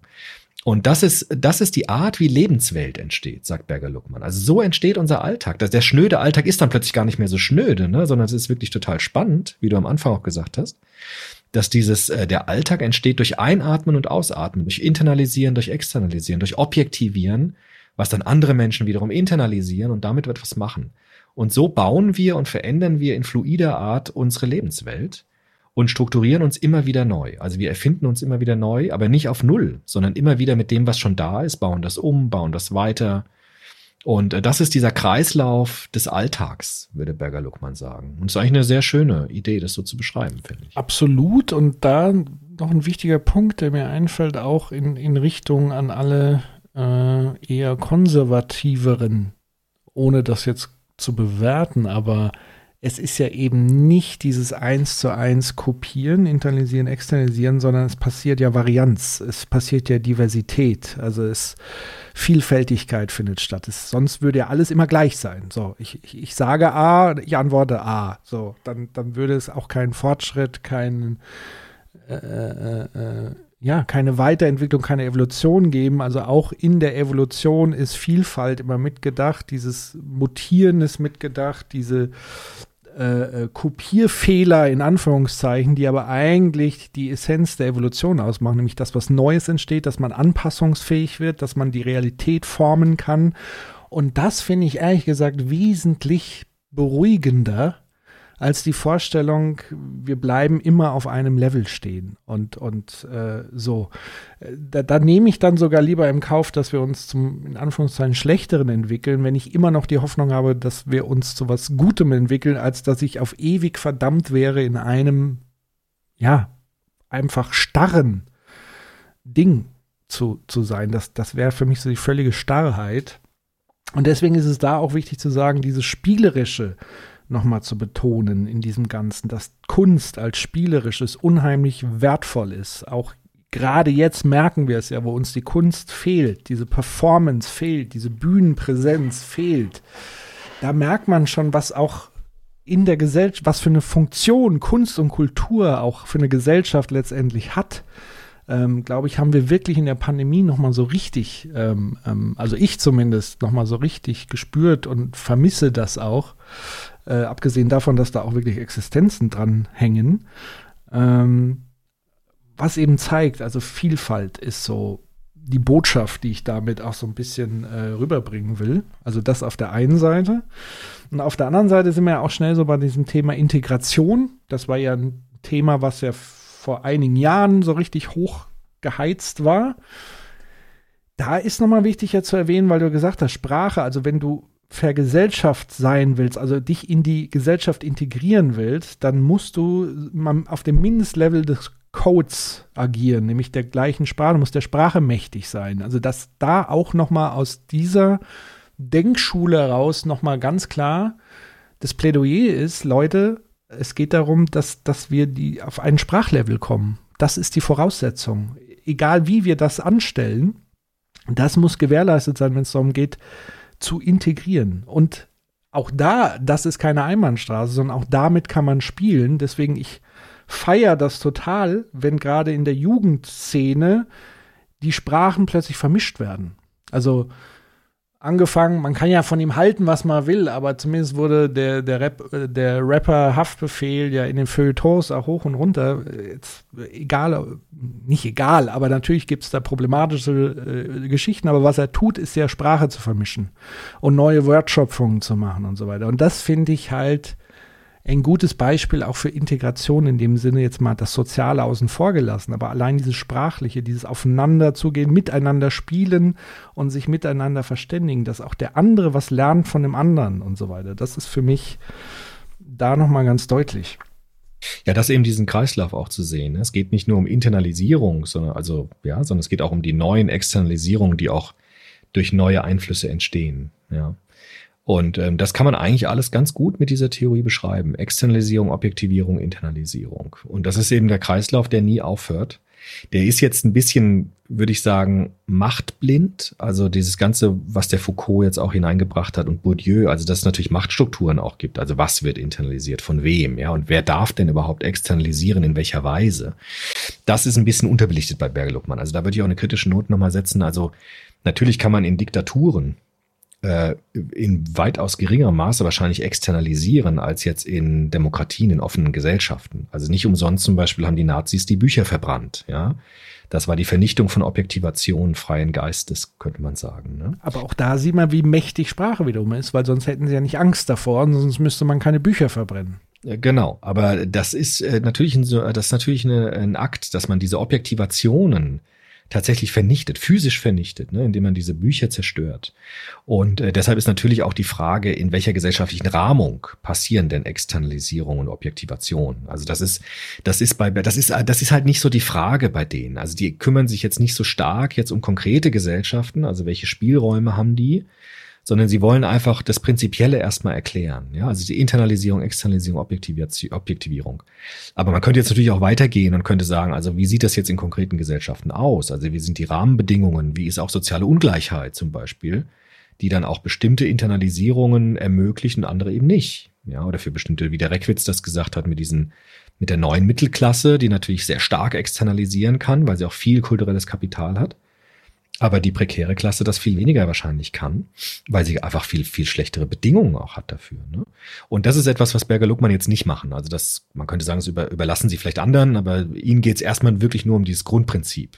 Ja. Gut, aber ich kann ja jetzt auch nicht dem Erfinder der Schaufel vorwerfen, dass er jetzt nicht jeden Vorgarten umgräbt. Also, das ist wahr. Das ist wahr. Also ist bleiben. Ja, klar. Nein, aber die Schaufel aber- kann man jetzt nehmen und jeder kann ja genau, Genau, in genau. seinem Ding jetzt graben. Also das finde ich ja das Schöne. Ja. Es ist ein Denkwerkzeug. Jetzt Genau, ist ein Denkwerkzeug. Und Ja, das kann genau. man wirklich auf verschiedenste Art und, und Weise jetzt einfach für verschiedene Themen anwenden und genau diese Fragen stellen. Also ich glaube jetzt nicht, dass die in der Pflicht standen, jetzt jeden Konflikt damit auch zu beleuchten und anzuwenden, sondern ihre Leistung ist tatsächlich, das so sprachlich rüberzubringen, dass man es versteht und anwenden kann. Letztlich. Genau. Und das ist eben die Leistung der Phänomenologie jetzt in der soziologischen Analyse, dass man erstmal phänomenologisch, also beschreibend, jetzt diese Prozesse herausarbeiten kann, ne? wie Menschen ihre Lebenswelt ja in sich aufnehmen durch Sozialisation, ihre Lebenswelt gestalten durch Externalisierung und dadurch Lebenswelt erhalten, verändern, weiterentwickeln. Manchmal auch zerstören, natürlich, klar. Ja. Angewendet auf heutige Themen. Wollen wir irgendwie noch einen Ja, also Durchlauf, Ähm. Beispiel? Na gut, also Peter Berger hat das angewandt. Also der hat dann zum Beispiel Religionssoziologie mit diesem Modell betrieben, könnte man sagen. ne? Das haben wir jetzt in diesem Religionssoziopod uns mal angeschaut. Der ist auch schon ziemlich alt. ne? Da müssen wir vielleicht auch irgendwann mal einen neuen machen. Aber der hat ja gesagt, äh, Religionen sind gewissermaßen der Versuch, religiöse Erfahrungen zu objektivieren. Also indem wir so Symbole bauen, das Kreuz oder äh, jetzt im Christentum oder auch andere Symbole in anderen Religionen, indem wir versuchen, Objekte zu erfinden, die etwas symbolisieren an religiösen Erfahrungen zum Beispiel. Also Religionen sind ein sehr schönes Beispiel, wo man diesen Vorgang sehen kann. Also der Internalisierung, religiöse Sozialisation, Externalisierung, zum Beispiel religiöse Praktiken, dass ich mich äußere, zum Beispiel mitsinge bei kirchlichen Liedern oder sowas. Und Objektivierung, dass wir versucht haben, Symbole und Artefakte hervorzubringen, die irgendwie versuchen, das zu erhalten, weiter zu transportieren, über die Zeit zu retten. Und das ist ein schönes Beispiel, das Peter Berger in seinen Büchern selbst äh, immer wieder anführt, dass man das jetzt schön auf bestimmte Phänomene der Gesellschaft, wie zum Beispiel Religion oder auch Wirtschaft, könnte man das mit Sicherheit auch machen, dass man das anwendet. Oder auf die Kunst beispielsweise. In die Kunstsoziologie kann man das auch sehr gut anwenden. Ich wollte zum Beispiel das anwenden für, unser, für unseren Beitrag in Frankfurt, der leider ausgefallen ist, jetzt wegen Corona, ne, wo es auch um Kunst gehen würde. Da würde ich dieses Modell mal anbieten, mit der Externalisierung und Internalisierung, vielleicht damit mal ins Museum zu gehen und zu schauen, wie machen das heute Künstlerinnen und Künstler? Also was wird da externalisiert und objektiviert und was wird da eigentlich versucht festzuhalten? Es gibt ja in Frankfurt, jetzt, das kenne ich am besten, diese, diese, diese reichen Museen, das sind ja Schätze von Objektivierung. Ja, also ganz unterschiedlicher Art. Also wo ganz unterschiedliche Art und Weise etwas objektiviert worden ist. Ne? Und das sich anzuschauen, ist ja wunderbar. Das ist ja wie ein Geschenk, dass man das sehen kann, wie Menschen das tun. Ne? Und wie sie es auch jetzt heute tun. Ja? Bei, bei Religion fiel mir jetzt noch ein, es gibt ja sogar Religionen, die eine Objektivierung verbieten. Weil, um es noch heiliger zu machen. ja gibt's auch. Ja, genau. Mach dir kein Bildnis, ne? Du sollst dir kein Bildnis machen. Das ist genau der Punkt, weil das ist natürlich auch die Schattenseite der Religion, dass Religionen nicht nur Dinge konservieren, sondern sie gleichzeitig auch domestizieren. Also wenn ich das in einem Bild male, dann habe ich es irgendwie auch Da habe ich auch eine Deutungshoheit. irgendwie als Teil der Welt wieder. Habe ich auch eine Deutungshoheit. Und dann ist es wieder Teil der Welt. Aber das Göttliche ist nicht Teil dieser Welt. Und da sollte ich vielleicht auch gar nicht der Versuchung erliegen, das als Teil dieser Welt aufzuschreiben oder aufzumalen, weil dann tue ich wieder so, als hätte ich es im Griff. Und deshalb auch die, die sinnvolle Warnung von vielen Religionen, äh, mach dir lieber kein Bildnis, an das du dann so festhältst, weil das wird nie so sein wie das, was du damit beschreiben willst. Ne? Und deshalb gibt es auch den Hinweis, vielleicht lässt es das am liebsten sein, ja, weil das könnte dann in die Irre führen und dann zu Götzen führen oder zu irgendwelchen falschen Vorstellungen davon. Ne? Und das und das kann man jetzt auch wiederum sehr schön mit diesem mit diesem Modell beschreiben. Ähm, jetzt hast du ja im- im Vorfeld mal gesagt, ja, eigentlich ist das alles ein bisschen überholt. Jetzt, wo ich das aber so nochmal höre von dir, muss ich sagen, ich finde es eigentlich ganz äh, pragmatisch. Also, ich, also, wo siehst du denn jetzt da die blinden Flecken oder die, wo würdest du sagen, ist es eigentlich komplett überholt oder was kann man eigentlich weiterverwenden? Ja, aber äh, mir geht's eigentlich auch so wie dir. Also wenn ich das jetzt mal so vorstelle, finde ich es irgendwie doch ziemlich cool eigentlich, diese Theorie irgendwie so. Mir ging's halt so, ich habe ein paar ähm, Ja, ich, also wenn man das jetzt vergleicht jetzt mit der Systemtheorie von Niklas Luhmann zum Beispiel, der würde das jetzt wahrscheinlich noch mal genauer machen, weil der ja diese sozialen Systeme daraufhin befragt, wie wird dort eigentlich internalisiert. Also der hätte zum Beispiel ein Problem mit dem Begriff der Internalisierung, weil der würde ja sagen, es ist ja nicht so, dass du in ein soziales System oder in ein psychisches System etwas einfach hineintun kannst. Also du kannst ja nichts internalisieren, sondern Internalisierung heißt ja auch, eine, ganz aktive Verarbeitung von diesen Reizen, die da auf das System zukommen. Also Luhmann hat gesagt, das System macht Order from Noise. Also das System entscheidet eigentlich, wie es Reize und Impulse aus der Umwelt aufnimmt und zu Informationen verarbeitet. Und das ist bei jedem System eben anders. Und deshalb ist dieser Begriff der Internalisierung wahrscheinlich in Bezug auf Sozialisation ein bisschen zu grob. Also es ist nicht so einfach, dass, dass wir etwas internalisieren und die beiden sprechen sogar von Sedimentierung, als ob sich das dann so absetzt in uns, weißt du, so wie so, Schwebeteilchen, die dann gewissermaßen so Schichten annehmen in unserem Bewusstsein. Und das würde man wahrscheinlich heute ein bisschen anders sehen. Also da sind wir, glaube ich, in der, gerade in der Systemtheorie sind wir da ein bisschen differenzierter, als zu sagen, es gibt keine Sedimentierung. Also in dem Sinne, dass gesellschaftliche Wirklichkeit in uns hineinkommt so ist es eigentlich gar nicht zu beschreiben, sondern heute würde man ja sagen, dass gesellschaftliche Wirklichkeit ein aktiver Aneignungsprozess ist von Menschen. Das hat ja auch Piaget gesagt, also dass wir innere Programme entfalten durch die, in der Auseinandersetzung mit der Umwelt. Und das kann man vielleicht nicht ganz so gut als Internalisierung beschreiben, sondern das würde man dann eher, wie das der Hogelmann macht, mit produktiver Realitätsverarbeitung eher beschreiben oder wie Luhmann das macht mit diesem ähm, Order from Noise, dass die Systeme das herstellen und nicht einfach internalisieren. Das wäre vielleicht so ein Kritikpunkt, den man anbringen könnte. Ja. Aber um bei dem Bild zu bleiben, einatmen, ausatmen und so weiter, dann würde man sagen, okay, Berger Luckmann hat das Einatmen, Ausatmen beschrieben, aber im Grunde genommen Luhmann etc. Äh, kümmern sich darum, wie äh, der Sauerstoff von den Lungenbläschen ins So, also so, also zu sagen, Ein- und genau. Atmen ist erstmal nicht falsch, ja. ja. Das beschreibt das Atmen, aber es ist noch genau, nicht ausreichend, um zu verstehen, wie ein Organismus sozusagen vom Atmen profitiert, was dazwischen passiert, etc. Aber ich finde es eigentlich eine Genau, aber ich finde es ja eigentlich einen schönen Einstieg in die, in die Grundlagen der Systemtheorie letztendlich so ein bisschen. Genau. So. Genau. Und so würde ich es. Eigentlich hätte ja. man das vor dem Luhmann machen sollen. Ne? Das war irgendwie, äh, war eigentlich falsch rum. Also eigentlich hätte man mit Berger Luckmann anfangen sollen und jetzt die Systemtheorie nach Luhmann. Aber gut. Ja, ich meine, die Leute so. können ja selber entscheiden, welche Objektivierung des Soziopods ja, sie jetzt zuerst hören. ja. äh, genau. Übrigens da, äh, genau. weil es mir immer einfiel, weil ja Leute fangen ja wirklich mit dem Soziopod manche erst jetzt an. Also für manche ist jetzt auch erst die erste Folge. So, weil ihr da draußen das ja auch immer wieder weiterempfehlt und irgendeiner entdeckt es dann doch und dann fängt er an, alles durchzuhören. Und dann gibt es ja manchmal auch so äh, Kommentare und so, wo ich mir denke, eigentlich müssten wir, wir haben ja, Oktober haben wir ja Zehnjähriges, ja. Zehn Jahre Soziopod. Lieber Gott. Ähm, wo ich mir auch manchmal denke, also manchmal traue ich mich fast schon nicht mehr alte Folgen anzuhören weil ich nicht wissen will, was ich damals so ja. gesagt habe. Eine, eine Folge, ja, die, die uns immer wieder so. oder mir vornehmlich um die Ohren gehauen wird, ist nämlich die Marx-Folge. Ich glaube, ab, die, ab, ab dieser Folge wurde ich von einigen Leuten als neoliberal irgendwie eingeordnet.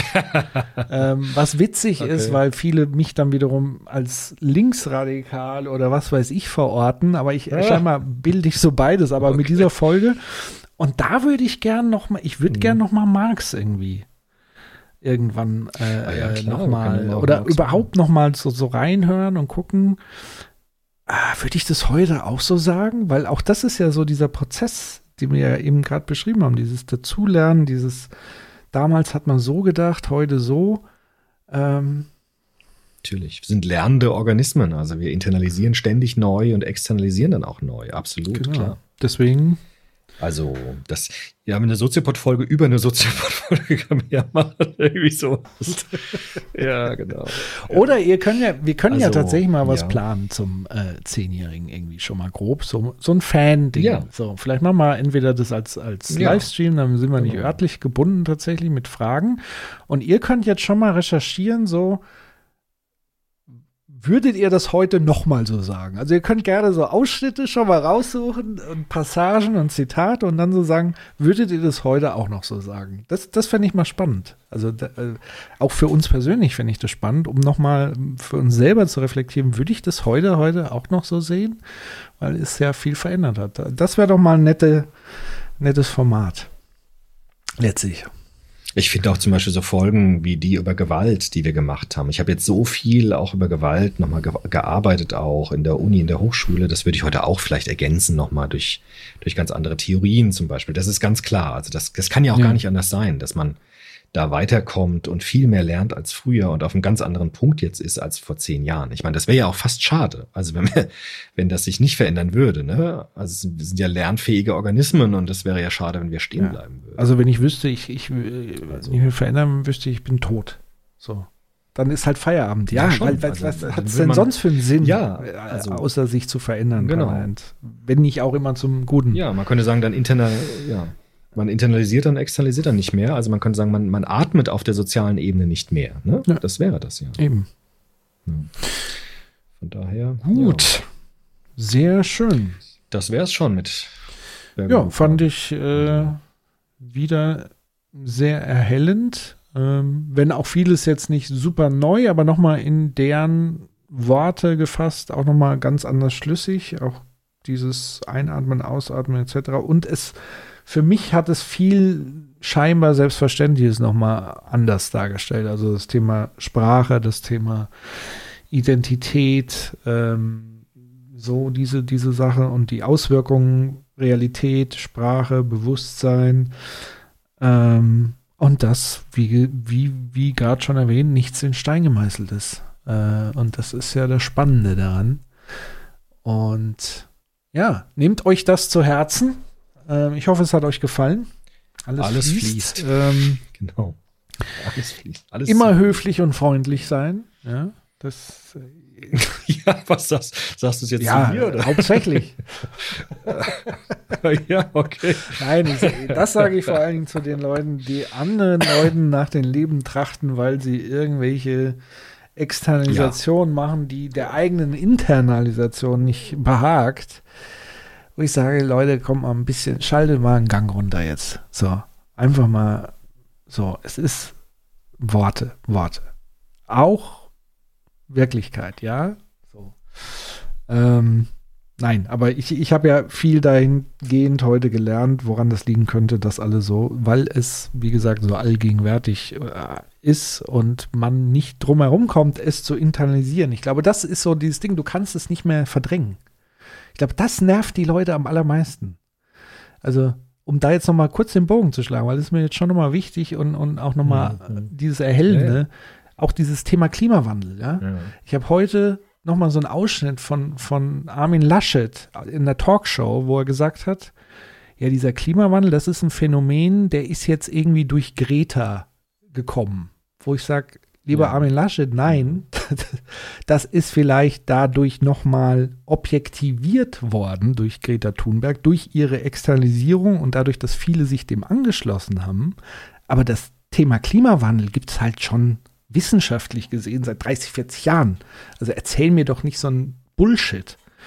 So, und, Ja, aber es ist nicht externalisiert Ja. worden so stark. Ne? Also es ist keine soziale Bewegung, die das und externalisiert objektiviert. Also genau, die die Plakate, Plakate schreibt, die, die, und die genau. sozialen Medien, das- die das genau. permanent weitertreiben, Ja. weil wenn es nur eine Demo gewesen wäre, so Genau. wie die erste große Objektivierung war ja durch Greenpeace, durch diese Umweltbewegung, die auf die Straße ging, Wackersdorf etc. Das war ja auch eine massive Objektivierung, aber halt ohne Internet. Da gab es halt einmal am Abend die Ta Tagesschau. Wenn du Glück hattest, hast du halt eine, eine Minute Beitrag dann mal zu deiner Demo. Die musste aber dann schon richtig groß sein.